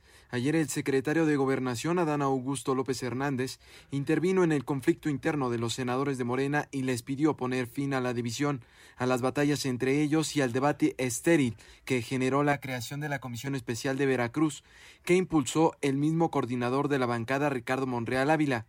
Al inaugurar la octava reunión plenaria de los 60 senadores del partido del gobierno, desde la casona de Jicotencatl, también habló a nombre del presidente Andrés Manuel López Obrador y les dijo que la desunión del grupo favorece a la oposición, les impedirá sacar el proyecto legislativo de la 4T como la reforma eléctrica y los debilitará rumbo al 2024. No vale la pena que nos dividamos. Cada quien desde luego va a asumir su, la responsabilidad política que ejercemos, pero no le demos argumentos a los adversarios. Sentado a un costado de Monreal, Adán Augusto celebró la decisión de clausurar la comisión especial creada para investigar los abusos de autoridad del gobierno de Cuitláhuac García en Veracruz. Tras la detención del secretario técnico de la Jucopo y cercano a Monreal, José Manuel del Río Virgen.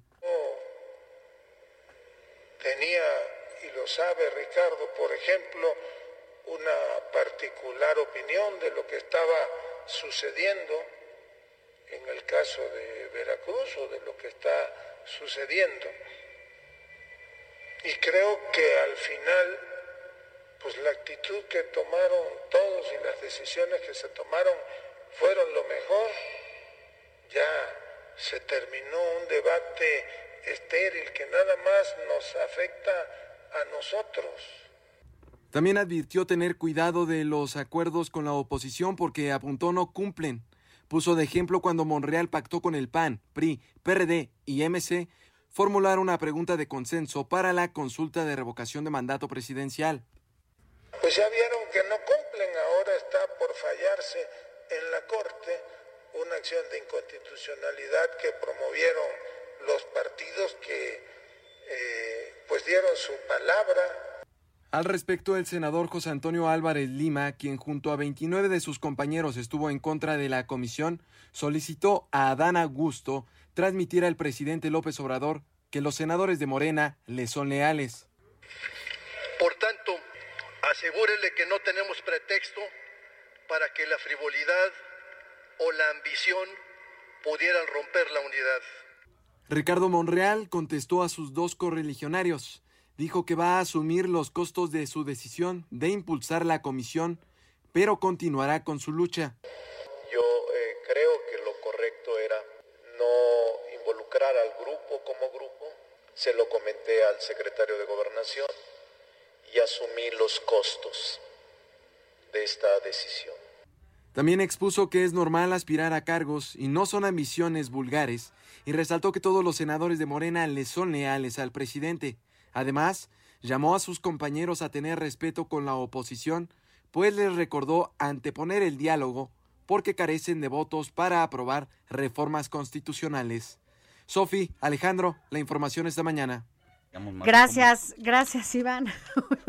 Estamos aquí en Chisme Oiga, y es que usted no sabe todo lo que se platica después de estos micrófonos. Pero mire, también estábamos hablando de, de lo que usted nos envía y de lo que nos decía, eh, porque ya estábamos platicando que faltan dos días, bueno, lunes y martes para que lleguen los tamalitos, que hay algunos que ya se están adelantando, como Lupita y Enrique, que nada más nos antojan, oiga. Eh, buenos días. Para la dieta, unos pequeños pero muy Híjole, ricos tamales verdes. Verdes son mis favoritos, ¿eh? Yo tengo que decir que los verdes y los de rajas, con su así quesito, no sabe cómo me encantan. Pero Abrazos, además- Lupita y Enrique. Pero además nos mandan la foto. De la foto que nos mandan allí con los tamalitos, al lado una salsa Sánchez, también vamos rojita. aquí a, a- a por unos tamales. Yo Mm. digo que sí, ¿no? Hay que ir. Bueno, ya Paula Selene ya, ya sabe que vamos a tener ahí nuestro pedido de esos tamales deliciosos que nos envió la vez pasada, que además son vegetarianos. Son Hay muy que ir. rico. Hay que ir, hay que ir con Paula Selene. ¿Qué otras cosas nos Buenos días, Alex, Sofía. No me los pierdo todos los fines de semana. Es un placer escuchar la linda y sensual voz de mi querida Moni Reyes. Ándale, Moni. Me encantan los tamalitos, en especial los de rajas con queso. Atentamente, Marco Antonio Paz. Paz, muy, pues abrazos. Dale, mi y ya, Moni. Moni, ya, ya aquí tienes un admirador. Después, saludos y bendiciones, Sofía y Alex, y a todo el equipo. Provechito con los tamales, pues no tenemos todavía, pero vamos a ir. A mí me gustan los tamales dorados. Fíjate que a mí también. O sea, pero es darle más, ¿no? Vamos a, a darle gusto al colesterol. Y dice, soy su fiel radio escucho, Juan Carlos Martínez, acá en la zona oriente, en Iztapalapa. Gracias, gracias. A mí también me gustan así, Juan Carlos. Hola, buenos días, siempre los escucho. Saludos desde Arkansas, USA. Yo soy de la Ciudad de México y me llamo Rubén. Saludos, Rubén, hasta allá, hasta Gringolandia. Vamos a una pausa, volvemos con más. La noticia no descansa. Usted necesita estar bien informado también el fin de semana. Esto es Informativo El Heraldo Fin de Semana. Heraldo Radio 98.5 FM, una estación de Heraldo Media Group, transmitiendo desde Avenida Insurgente Sur 1271, Torre Carrachi, con 100.000 watts de potencia radiada. Informativo Heraldo Fin de Semana. Regresamos. Noticias a la hora. Heraldo Radio le informa.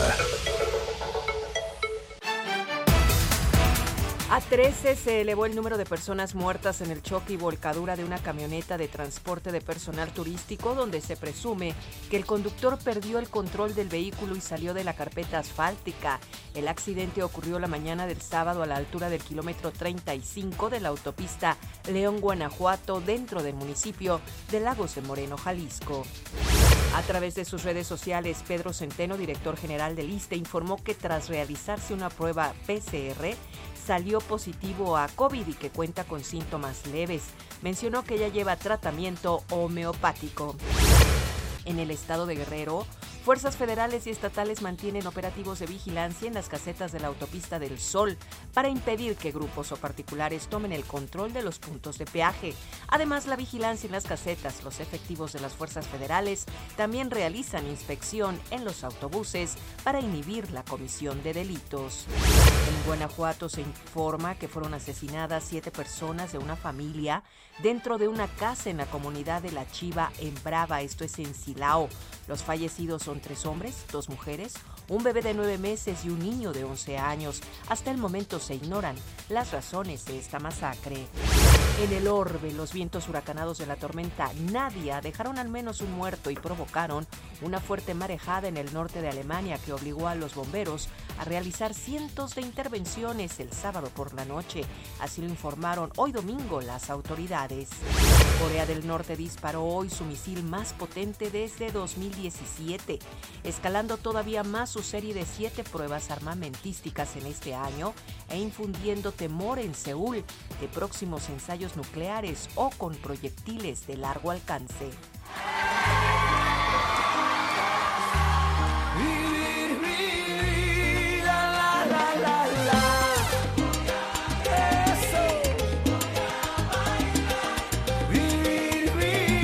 El artista más influyente de las últimas décadas, Mark Anthony, regresa a México con su gira Opus Tour para actuar en el Palacio de los Deportes. Esto será el próximo 11 y 12 de marzo a las 20:30 horas. El cantante de descendencia puertorriqueña y nacida en Nueva York ha realizado colaboraciones con la India, Jennifer López, Ricardo Arjona, Alejandro Sanz, Maluma, entre otros artistas internacionales. Ha ganado dos premios Grammy, uno a Mejor Actuación Latino Tropical y otro por el Mejor Álbum Pop Latino. ¿Y para qué sufrir? ¿Para qué? Si así es la vida, hay que vivirla. 9 de la mañana con 3 minutos, tiempo del centro de México. Los invitamos a que sigan aquí en la frecuencia del Heraldo Radio, sintonizando el informativo fin de semana con Sofi García y Alex Sánchez. Les saluda Mónica Reyes.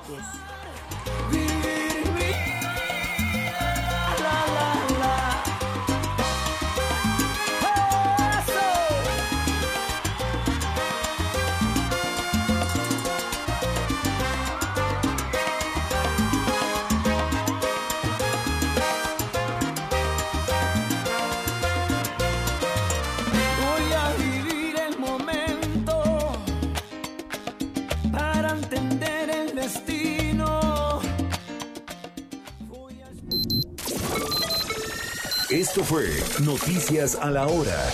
Siga enterado.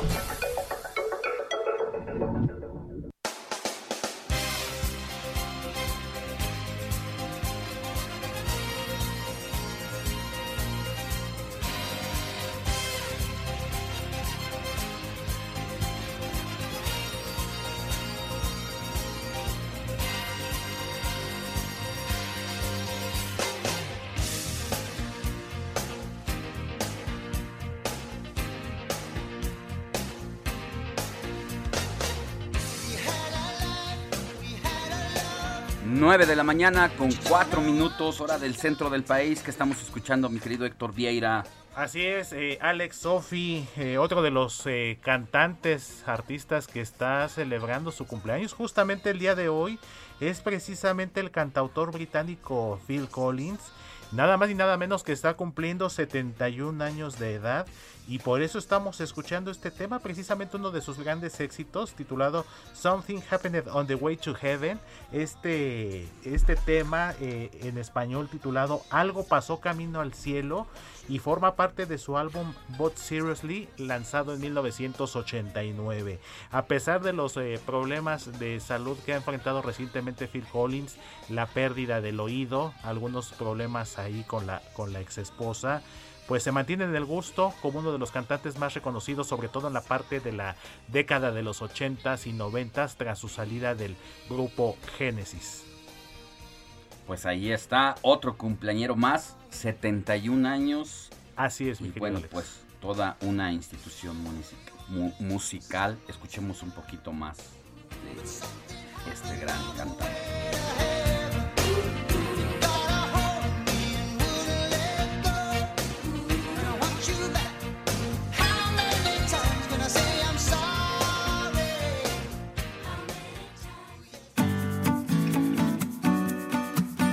Escríbanos o mándenos un mensaje de voz al WhatsApp del informativo fin de semana 5591 63 51 19.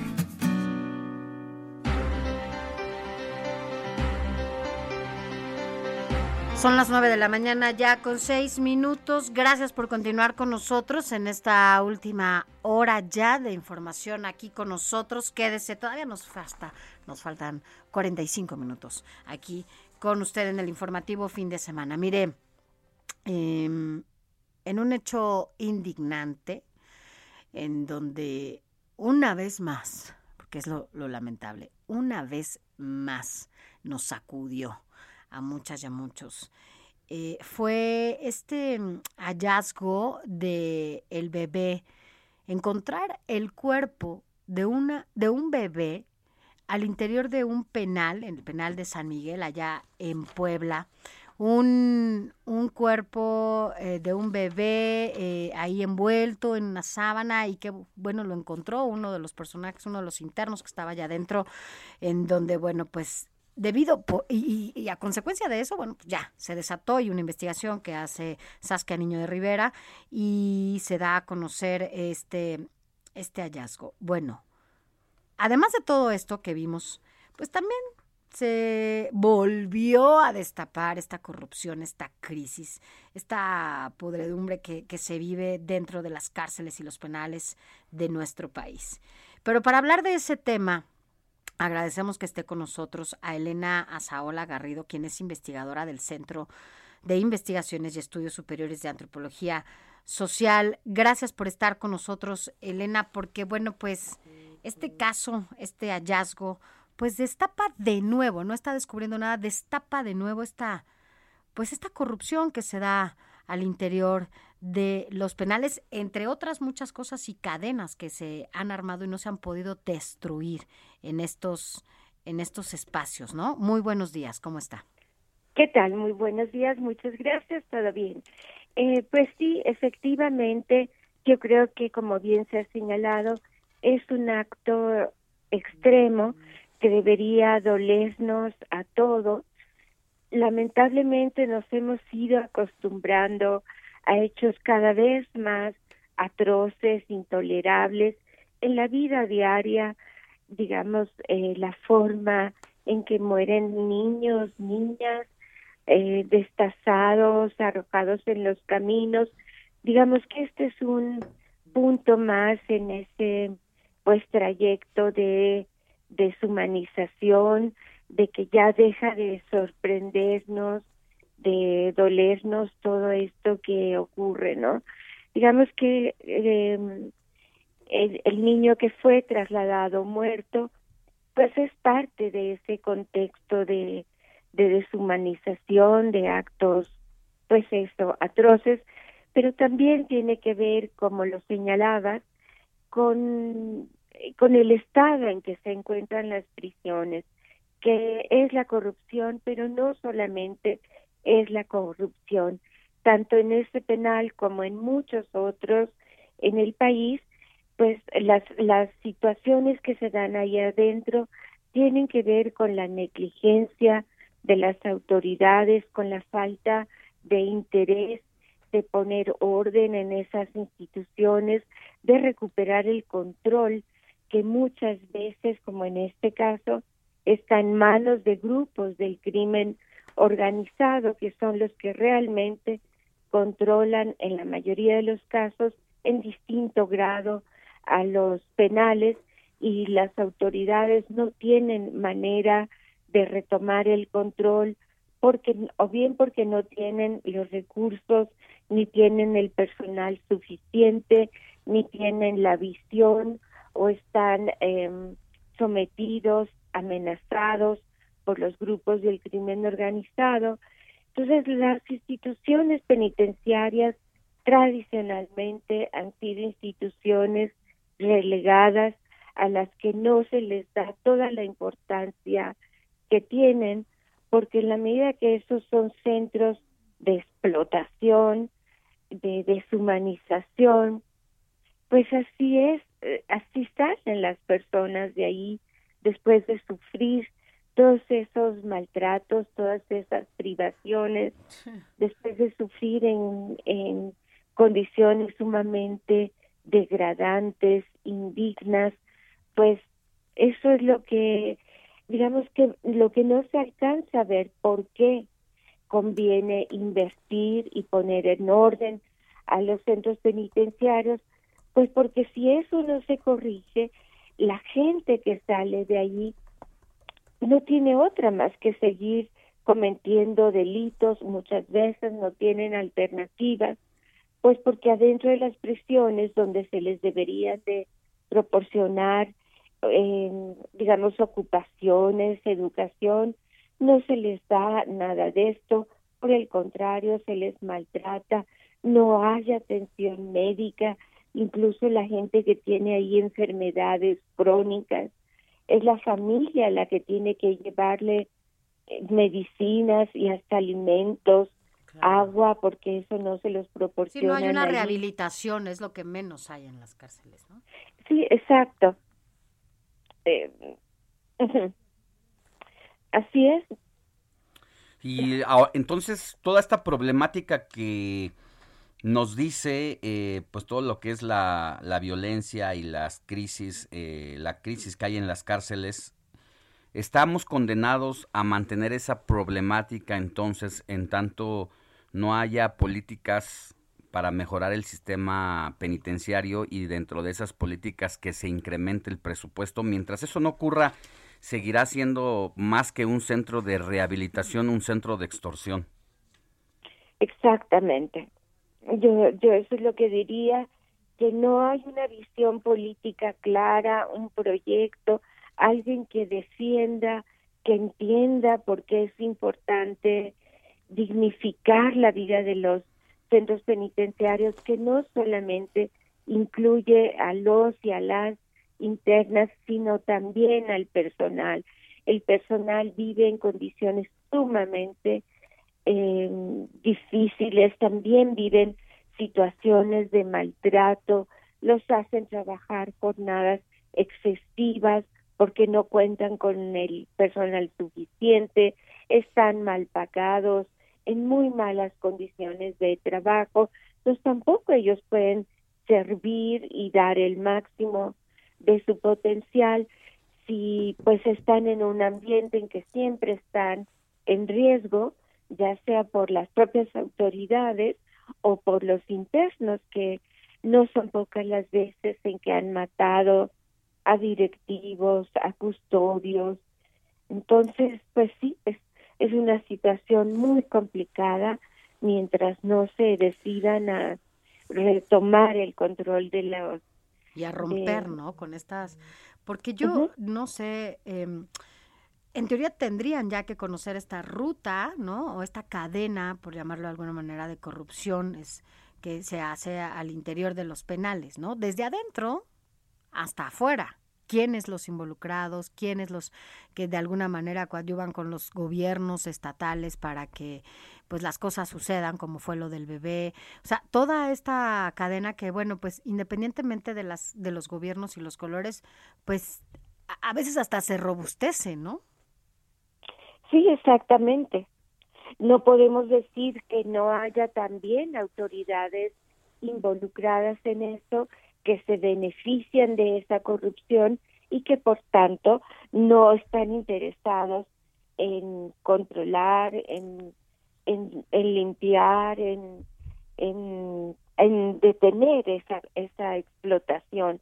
Y lo más triste es que la mayor parte de las personas que están internas son personas de escasos recursos.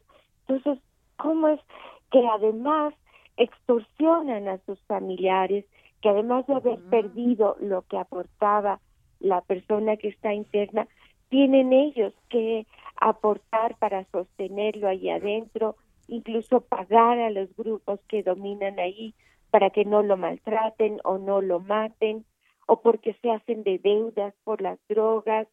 Verdaderamente es, es, es dramático las condiciones de vida que hay ahí en estos centros. Estamos platicando con Elena Azaola Garrido, investigadora del Centro de Investigaciones y Estudios Superiores en antropología social sobre el tema y la problemática de las cárceles en el país y entonces un poco a manera de conclusión de todo lo que nos está diciendo es que pues prácticamente el sistema carcelario es un problema criminal en sí mismo y porque ya no genera rehabilitación de parte de quienes están ahí, sino que incluso desde el interior de los penales se planea la criminalidad hacia afuera, ¿no? Exactamente, y ahí adentro también se realiza porque como sabemos eh, se dejan pasar celulares y desde allí dirigen a grupos de extorsión y esto es una cadena de hechos muy desafortunados. Eh, pues ellos van a hacer lo posible por obtener recursos mientras haya otros que les piden esos recursos y así es que sucede esta cadena tan desafortunada. Pues eh, tendríamos que estar discutiendo esta problemática eh, como uno de los principales problemas de la criminalidad en el país, en tanto no se ponga en la mesa, no se va a, reducir ni a ni a resolver como medida para inhibir los delitos, sino todo lo contrario. Estamos ante un problema muy complejo. Muchas gracias, eh, Elena Azaola Garrido, investigadora del Centro de Investigaciones y Estudios Superiores en Antropología Social. Gracias. Muchas gracias a ustedes y buen día. Gracias. gracias, buen día, buen domingo. Cine con Eduardo Marín. ¿En qué año estamos? 1941. ¿Qué día es hoy? Miércoles, creo. Muy bien. Ahora, lo más sucintamente que pueda. ¿De verdad es medium? Pasen ustedes y contemplen uno de los misterios insondables del universo. Soy capaz de darte el mundo y todo lo que hay en él. ¿De qué estás hablando? Hacemos adivinación. ¿Hay una mujer? Abigail. Dios mío. Enséñame. Alex. Bueno, estamos aquí en la hora de las recomendaciones de mi querido Eduardo Marín, quien nos trae, mi querido Eduardo, este nuevo film filme de nuestro querido mexicano Guillermo del Toro, quien regresa a la pantalla grande con Almas Perdidas. Así es. Eh, El callejón de las almas perdidas, mi querido Así es. Así es, muy buenos días, encantado de estar con ustedes. Pues efectivamente, Alex y Sofía, pues eh, se estrenó este fin de semana esta nueva película de Guillermo del Toro titulada El Callejón de las Almas Perdidas. Su título original es Nightmare Alley, o Callejón de la Pesadilla, que es una adaptación de la pues polémica, oscura novela de los años 40 del escritor estadounidense William Gresham, que fue un escritor alcohólico, eh, esposo abusador, que se suicidó a los 53 eh, años de edad, pero que eh, esta novela que escribió, que desde el, originalmente se tituló en español El Callejón de las Almas Perdidas, pues resultó un éxito y se hizo una adaptación eh, de, Hollywood en 1947, estelarizada por Tyrone Power, y ahora pues Guillermo del Toro, ya afianzado, ya consolidado en Hollywood, ofrece esta nueva adaptación, que es su primera película desde hace cuatro años de que ganó el Oscar, verán, por La forma del agua, Oscar a Mejor Director, Oscar a Mejor Película, y que esta es su primera película que se exhibe después de La forma del agua. Por cierto, acaba de filmar una versión animada de Pinocho, este Guillermo del Toro, ya eh, veremos qué tal resultó. Pero por lo pronto, pues en esta callejón de esta nueva adaptación del callejón de las almas perdidas, pues eh, el resultado es afortunado del Toro vuelve a mostrar su gran talento narrativo, su gran visión eh, imaginaria, de su, manera de profundizar en el lado oscuro del ser humano. Esta película de, la nueva versión de la novela dura 40 minutos más que la, que la película original de 1947. Y miren, la historia es sorprendente, apasionante, es, es intensa, es la historia de un mentalista, un, un charlatán, pues, que va de, de, las ferias de pueblo, ahí medio rascuachas, pasa a, hacer su show a clubes lujosos, a ganar mucho dinero, y bueno, hasta que se arriesga a embaucar a poderosos millonarios, y después ahí da toda la historia un giro sorprendente temático que obviamente no vamos a platicar para no hacerla de spoilers, pero el relato de la cómo nos conduce la narrativa del toro es absorbente, nos atrapa, nos envuelve y bueno, la trama es profunda porque es un testimonio de la decadencia, digamos más bien de la degradación humana y sí, hay, hay excesos en el sentido de que puede parecer un poco sórdida, un crudeza emocional, como es la novela original de, de Gresham, pero sin duda es una gran película en términos de mostrarnos la condición humana sin concesiones, sin eh, convencionalismos, eh, y es una película realmente que sí es impactante eh, y con un reparto muy eficaz, Bradley Cooper, Rooney Mara, William Dafoe, Richard Jenkins, Tony Collette, la gran actriz australiana Kate Blanchett, que seguramente va a estar nominada al Oscar como actuación de reparto por esta película. En fin, es una película que es toda una experiencia que nos estremece, que toca nuestras fibras sensibles y que por eso mismo hay que aclarar, quizás no es para todos los gustos porque, repito, sí es de crudeza emocional toda la historia, no, eh, no, es nada convencional, no es nada No, como, como, como del toro, ¿no?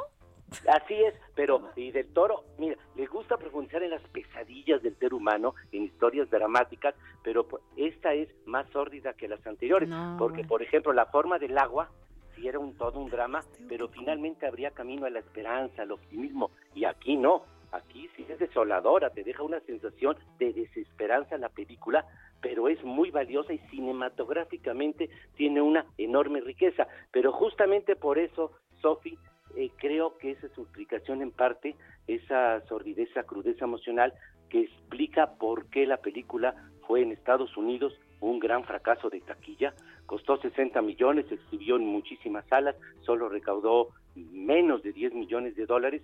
Y creo que en parte es eso de que el público de la audiencia masiva pues no está ahorita preparado para ese tipo de películas y más en la época actual, en estos momentos de la pandemia. Eh, esa es una explicación, pero la película en sí misma sí tiene un gran valor cinematográfico. Ya, pues para los políticamente correctos no es opción, pero si usted quiere unas sensaciones extremas, pues ahí está la oportunidad de ver a eh, Guillermo del Toro en este nuevo filme. Mi querido Lalo, muchísimas gracias como cada domingo.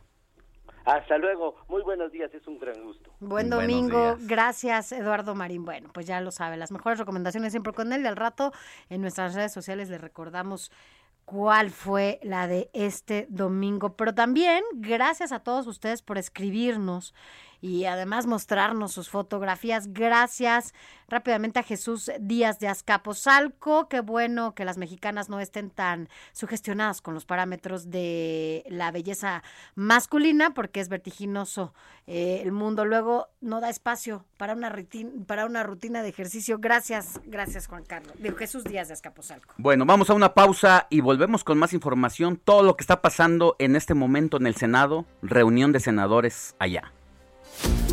La noticia no descansa. Usted necesita estar bien informado también el fin de semana. Esto es Informativo El Heraldo Fin de Semana. Heraldo Radio. La HCL se comparte, se ve y ahora también se escucha. Informativo Heraldo Fin de Semana. Regresamos.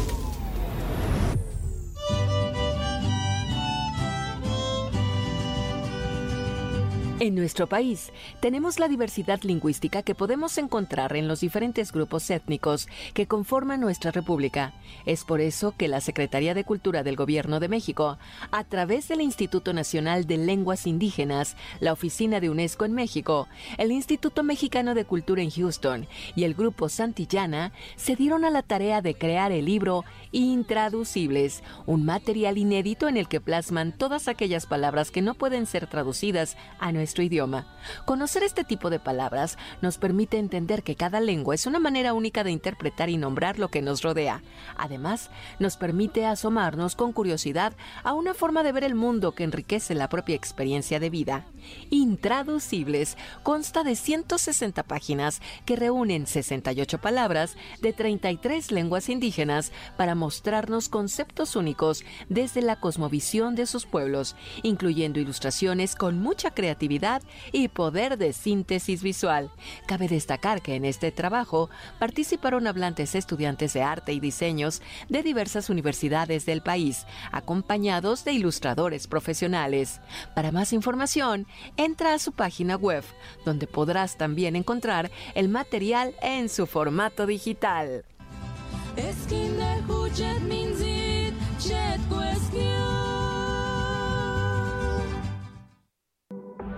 Buenos días, lo reconozco, hace mucho tiempo no te escribía. Quizá por pena, tal vez orgullo o cobardía. Pero hoy me levanté pensando en ti, pensando en ti. Buenos días. Te escribo esto mientras el desayuno se enfría. Cuéntame todo que tanto has hecho que de tu vida. Y es que me levanté pensando en ti, pensando en ti. Hoy salí en el viejo Mustang que tanto te gusta, ventanas abajo, que ha costado Bueno. trabajo. No sé si usted ya lo reconoció, pero ¿a quién estamos escuchando en esta ocasión y por qué lo estamos escuchando, Héctor Vieira? Cuéntanos. Así es, mi querida Sofi. eh, pues Ricky Martin, nada más ni nada menos, uno de los máximos exponentes de la música latina. Pues yo creo que de todos los tiempos, podría decir incluso, muy exitoso. Pues este tema titulado Otra Noche en Los Ángeles está de estreno, Sofi. Sí. Porque precisamente esta semana se estrenó la canción, se estrenó el video también. Es un tema eh, compuesto por él, además en coautoría. Y va a formar parte de su próximo disco titulado Play, que saldrá en los próximos meses, a mediados de año, si no me equivoco. Y pues tiene un ritmo latino bastante agradable, como, Como lo es nos ha ¿no? acostumbrado Ujú. Ricky Martin a lo largo de toda su carrera, con éxitos como La Copa de la Vida, Living la Vida Loca. Claro, ya son éxitos de hace más de 20 años, pero algo que ha tenido y que es digno de reconocer de Ricky Martin es que se renueva constantemente, se adapta a los nuevos tiempos, cosa que a otros artistas les ha costado trabajo como que salir de ese... O que- o que por eso ya no de sabemos de confort. ellos. Exactamente, Porque entonces... se los- Porque no se actualiza, se los ¿no? lleva el tiempo, pues. Así es, mi querido Alex, y eso no ha pasado con Ricky, sino al contrario, se mantiene, ha tenido colaboraciones en los últimos años también. Entonces, este tema titulado Otra Noche en Los Ángeles, bastante bueno, eh, Mm. saborcito latino, caribeño, un poquito ahí. Romántico, ahí. Sí, está como, como para escucharlo, pues un dominguito por la mañana, mi querida Sofía. Pues, Como ahorita. Por supuesto, no podía faltar eh, nuestro buen amigo Ricky Martin. Sí, nuestro buen amigo dice, dice Héctor. ¿Cómo ves? Pues ahí está el gran Ricky Martin en esta reaparición que hace. La verdad es que también físicamente se conserva, se ve muy bien, hace se ve mucho ejercicio. se ve mejor. Yo creo, Sofía Alex, y mira, co- eh, casualmente son paisanos, son puertorriqueños, tanto Ricky como Chayanne. No, no, no. Híjole, no, no creo que al paso de los años, digo, uno No como hombre lo Les favorece, les favorece los años. Exactamente. Mucho. Y creo que hasta tienen más pegue ahorita que ya son pues, Maduros, maduros, no, están en su etapa madura, pero además los dos muy bien y con un son distintos, pero se ven muy muy mm, Exactamente, sí, no, Ricky y Chayanne. Y mira, otra casualidad que encontramos es que tanto Ricky Martin como Chayanne eh, surgieron de bandas eh, de agrupaciones. Tal es el caso De. Ricky Martin eh, con Menudo, Muy tal bien. es el caso de Chayanne con Los Chicos, se llamaba, aunque no tuvo para nada el éxito que tuvo en un principio con, con Menudo, eh, Ricky Martin. Pero bueno, siempre es bueno disfrutar a estos artistas con pues con sus nuevas producciones y sus nuevos materiales como este de Ricky Martin. Pues muy bien, mi querido Héctor, nos escuchamos. más Claro adelante. que sí, Sofía Alex. me gusta, sin ti es algo injusta. Ganas no me faltan de llegar. La vida loca se va y si Máteme ese recuerdo de ese amargo amor. Ah. Informativo El Heraldo Fin de Semana con Sofía García y Alejandro Sánchez. Síganos.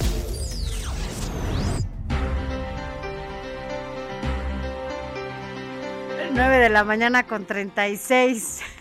Quique, ¿de qué te ríes? Uno no puede decir nada ni ser este serio en estas cosas de la información, de verdad, porque aquí usted no sabe todo lo que nos dice Quique, nuestro operador, Quique Hernández.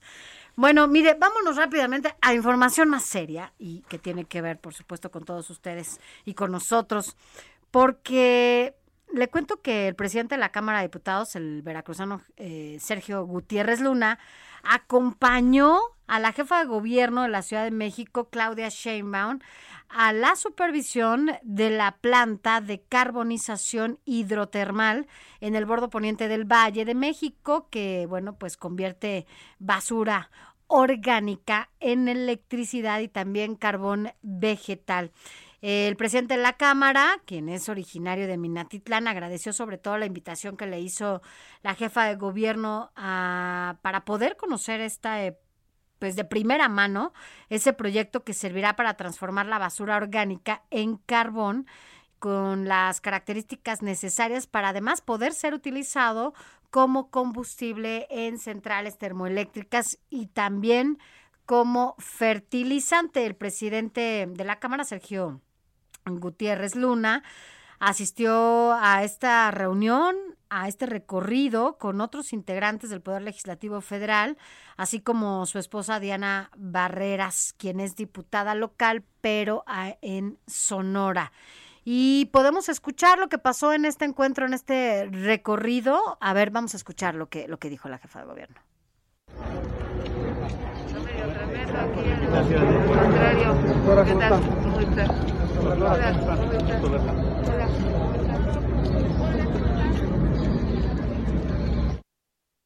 Bueno, pues ahí, ahí escuchamos parte de la, de la reunión que se llevó a cabo y bueno, pues esta es una planta única en su tipo acá en la ciudad y que podría replicarse justamente en otras partes del país para aprovechar los residuos orgánicos e insertar componentes y partes a desarrollarse, sobre todo en diferentes partes del país. Así las cosas ayer aquí en la Ciudad de México, Alex, pero...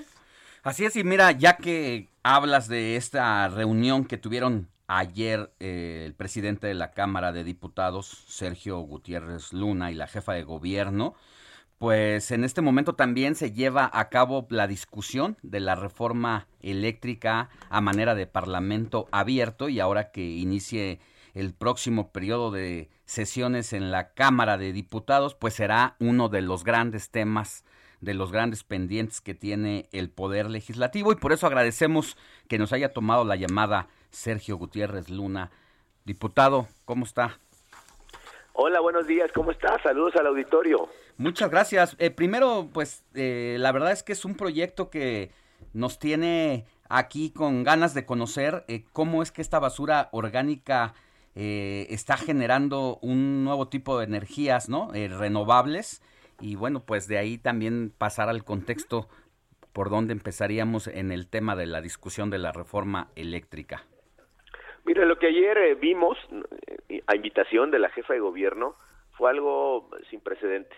Es una planta única en el mundo, eso hay que destacarlo, no hay otra planta como esa en el mundo.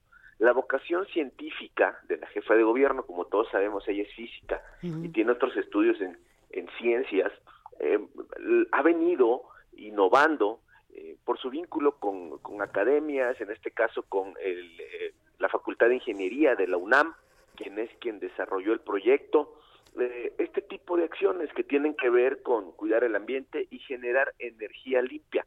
Van a transformar a la basura en electricidad y van a generar un carbón especial que se llama carbón vegetal que se puede quemar pero que genera cero emisiones, porque al producirlo consume dióxido de carbono y cuando se quema libera, pero el balance es cero, porque lo que consume y lo que libera dejan en cero al medio ambiente.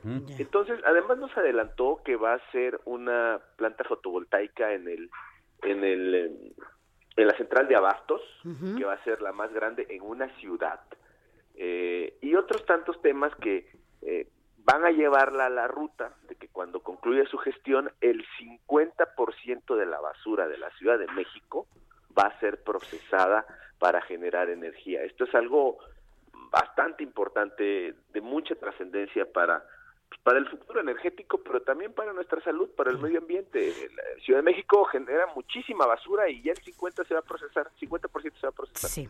Y ahora, eh, eh justo en medio, bueno, estaba eh, de acuerdo a lo que hicieron ayer, entiendo que esto lo quieren replicar en diferentes partes de, del país. Y hablando de la cantidad de basura, no sé cuántas toneladas de basura se puedan eh, dar en este país diariamente, esto sería, pues sin duda, un proyecto que nos vendría muy bien, ¿no?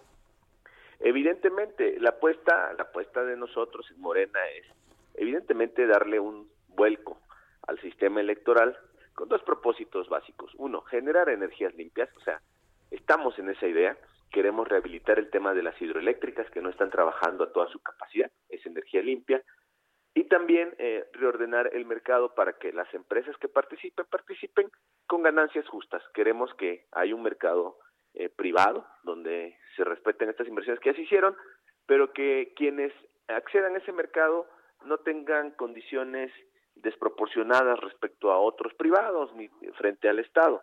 Entonces creo que lo que estamos buscando son rutas bastante sensatas, bastante sensibles y que van encaminadas a mejorar el futuro energético de nuestro país.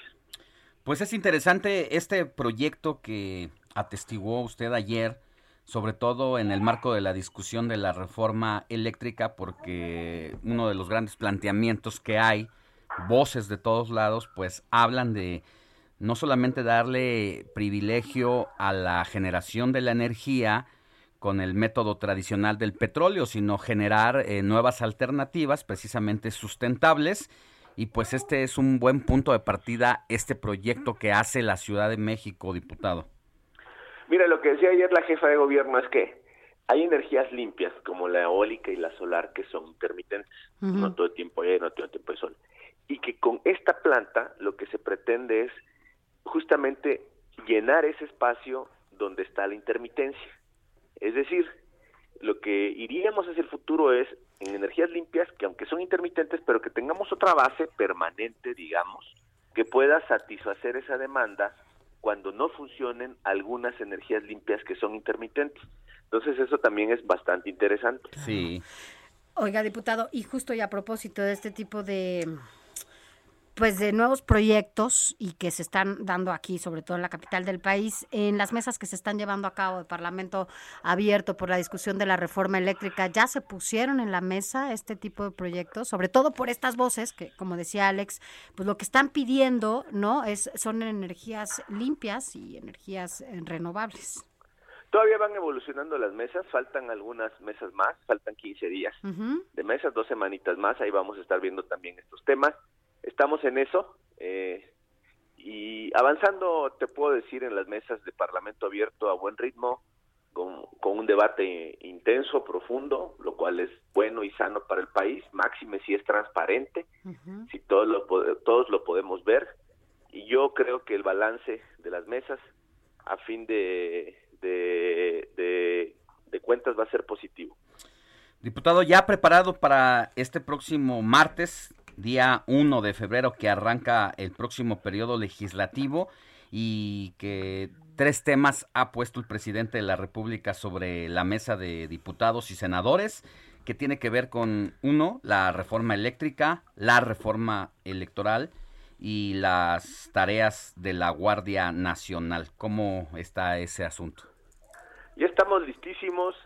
El Martes a las 11 de la mañana iniciamos con sesión de Congreso General, luego tendremos, ya ses- tendremos sesión ordinaria de la Cámara el mismo día, y, y no solo están esas iniciativas que, que, bueno, una ya la tenemos y las otras vendrán, hay también algunos mandatos de la Suprema Corte de Justicia para que emitamos algunas leyes, la ley de comunicación social, un tema de agua, hay varios temas pendientes, va a ser un periodo intenso, ¿eh? un periodo bastante movido, eso sí se los puedo garantizar, Así es. pero con temas que van a ser productivos para el país. ¿Y ya con regreso físico el, a partir del primero o todavía es híbrido? Va- vamos a estar vamos a estar en la modalidad semipresencial eh, aún eh, y vamos a ir evaluando semana tras semana cómo se va comportando el tema de la pandemia. Bien, diputado, ¿usted ya bien? Porque Andaba para con- quienes nos están escuchando y no eh, pudieron eh, seguirlo o saber de que eh, le tocó, ahí le alcanzó el Omicron a usted y a su familia, pero por fortuna bien, ¿no? Fíjate que bien, afortunadamente eh, solo tuve dos días de gripa moderada eh, y ya. Qué bueno, Entonces- porque además estaba vacunado. Sí, traía, traía ya las dos, las dos dosis de la vacuna. Me tocó la AstraZeneca y, y bien con, con este tema, ojalá que si sigue, esperemos que no siga, pero que No, si que sigue, no. pues sea. Se pone el refuerzo ahora, Ya le toca, ¿no, diputado, ya le diputado? toca. esta semana, A los que nos toca estar en el cuarto piso, ya nos toca Ya- ya también la estamos- tercera. Así es, así es, nos toca esta semana el refuerzo. Bueno, Pues pues, ahí esperemos estaremos. que le vaya bien. Ahí nos Muchas cuenta porque gracias. Astra es de las más... No le Pero creo que se fue. vacuna aquí en la ciudad. Sí, aquí en la ciudad nos vamos a vacunar. Nos toca eh, Sputnik, no se preocupe. ¿Cómo le, cómo Ah, le trató bien, la, bueno. la Astra? me fue bien con la Astra, eh, solo bueno. tuve ¿En un la momento primera? de molestia. La- la- con las dos, con las Ya. dos dosis me fue bien. Es que Sofi es de, Yo soy de- víctima de las víctimas del ya ve que de repente hasta le decían a- en lugar de decirle AstraZeneca le decían AstraZeneca Cínica. porque sí se fue fue fue Sí, duro con algunos y entre y algunas y entre ellas con Sofi, a mí me tocó la Pfizer, pero pues vamos a ver cómo nos trata la Sputnik, que Ya es la lo- que pues nos van a poner. que esté bien, yo creo que es, es de las mejores vacunas. Sí, Sputnik. tan satana, entonces, tan satanizada al principio, pero se ha comprobado que científicamente que quienes fueron vacunados con esa eh, dosis y que tuvieron el bicho, para fortuna no fueron propagadores ya. Así que vamos a ponernos la- el tercer Qué refuerzo. bueno que nos vamos a poner la Sputnik. Ya lo estaremos siguiendo entonces en los trabajos legislativos, eh, diputado. Gracias. Cuídese, que tenga buen día. Gracias. Hasta luego. Y a Hasta luego. cuidarse, buen día. Abuelita, soy tu nieto. Adrián Caloca, Deportes. Que sea lo que Dios quiere.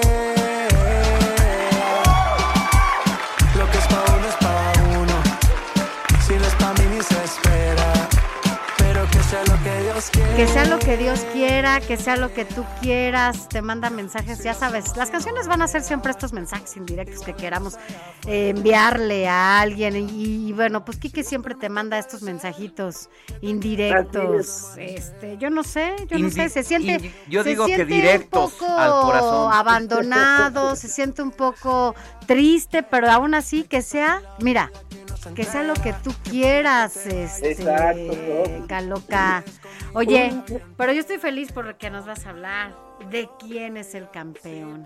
Aunque Hoy hay mucho que platicar, Sofi, de verdad hay mucho que platicar. Primero que nada, un fuerte abrazo a producción, al A señor Héctor Vieira, a mi decir a mi queridísimo Quique, a ustedes, ya los extraño, no he podido, no hemos podido por esta situación ir a verlos en persona, pero les mando un fuerte, fuerte abrazo y ya pronto nos vamos a, a volver a ver. Y como bien lo dices, mi queridísima Sofi, pues hoy hay que celebrar, es un día especial en el deporte y es que se ha roto la marca de Grand Slams conseguidos. Estaban empatados tres. Roger Federer, Novak Djokovic y el nuevo campeón del Abierto de Australia, tu novio, Rafa Nadal. Ay, qué Ya conseguido- cosa, ya lo vi. ¿Qué tal? Consiguió su segundo Abierto de Australia, pero es el Grand Slam número 21 y con esto pues ya como bien lo menciono, eh, pues ya es el máximo campeón en los torneos Grand Slam, que son, digamos, el Wi- Wimbledon, eh, Roland Garros y US Open en su conjunto.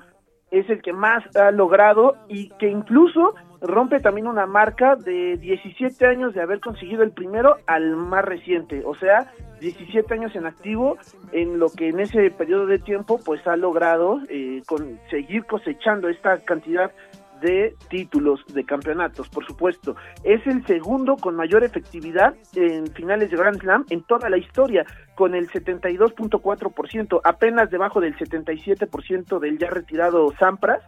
Entonces, la verdad, la ha roto sublime. Y obviamente, pues todavía lo que le falta al, al tenista español. Hay que ver cómo ve Sofía.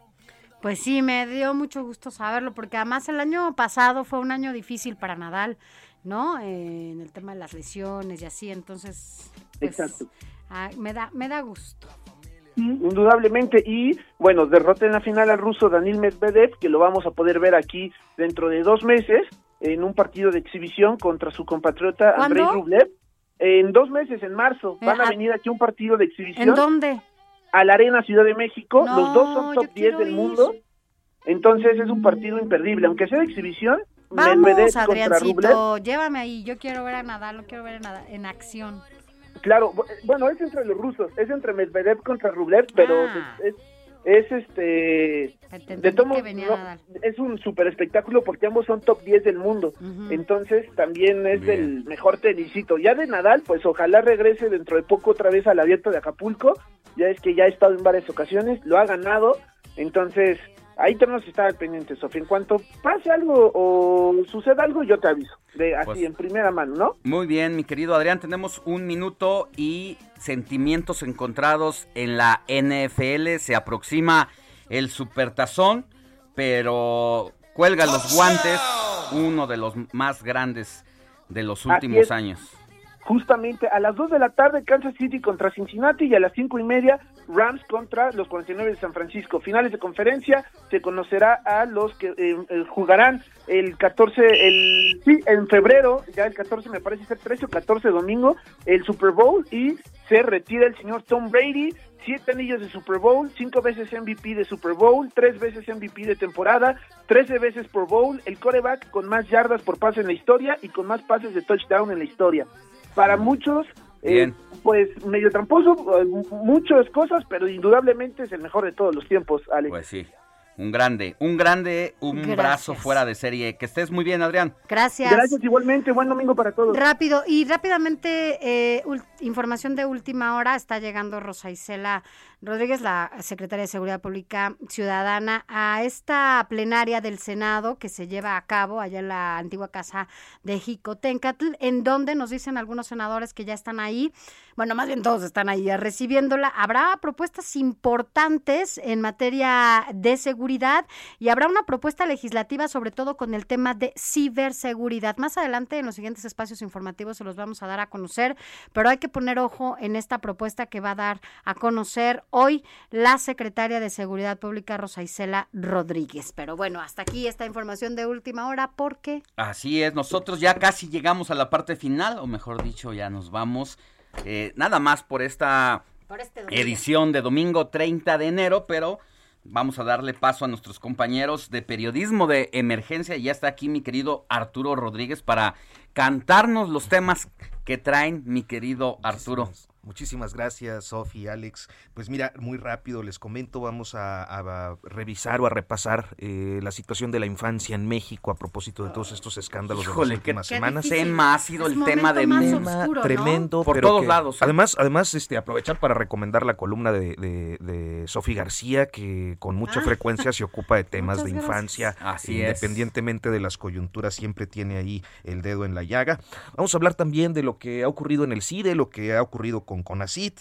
Eh, tenemos eh, el libro de Federico Mastro Giovanni sobre migraciones y finalmente vamos a hablar de qué pasa, por qué no hay mexicanos en la NFL y algo más. Ah, mira, pues va a estar va a estar interesante, así que pues no le cambie, por favor, porque ya está aquí Arturo Rodríguez, viene también eh, Ignacio Rodríguez Reina, Hiroshi Takahashi para llevarle toda la disección De estos grandes temas que están en boca de todos. Que tenga buen día, la noticia no descansa, Sofi, nos vemos el próximo Alex sábado. Sánchez. Nos vemos la próxima semana y nos escuchamos también.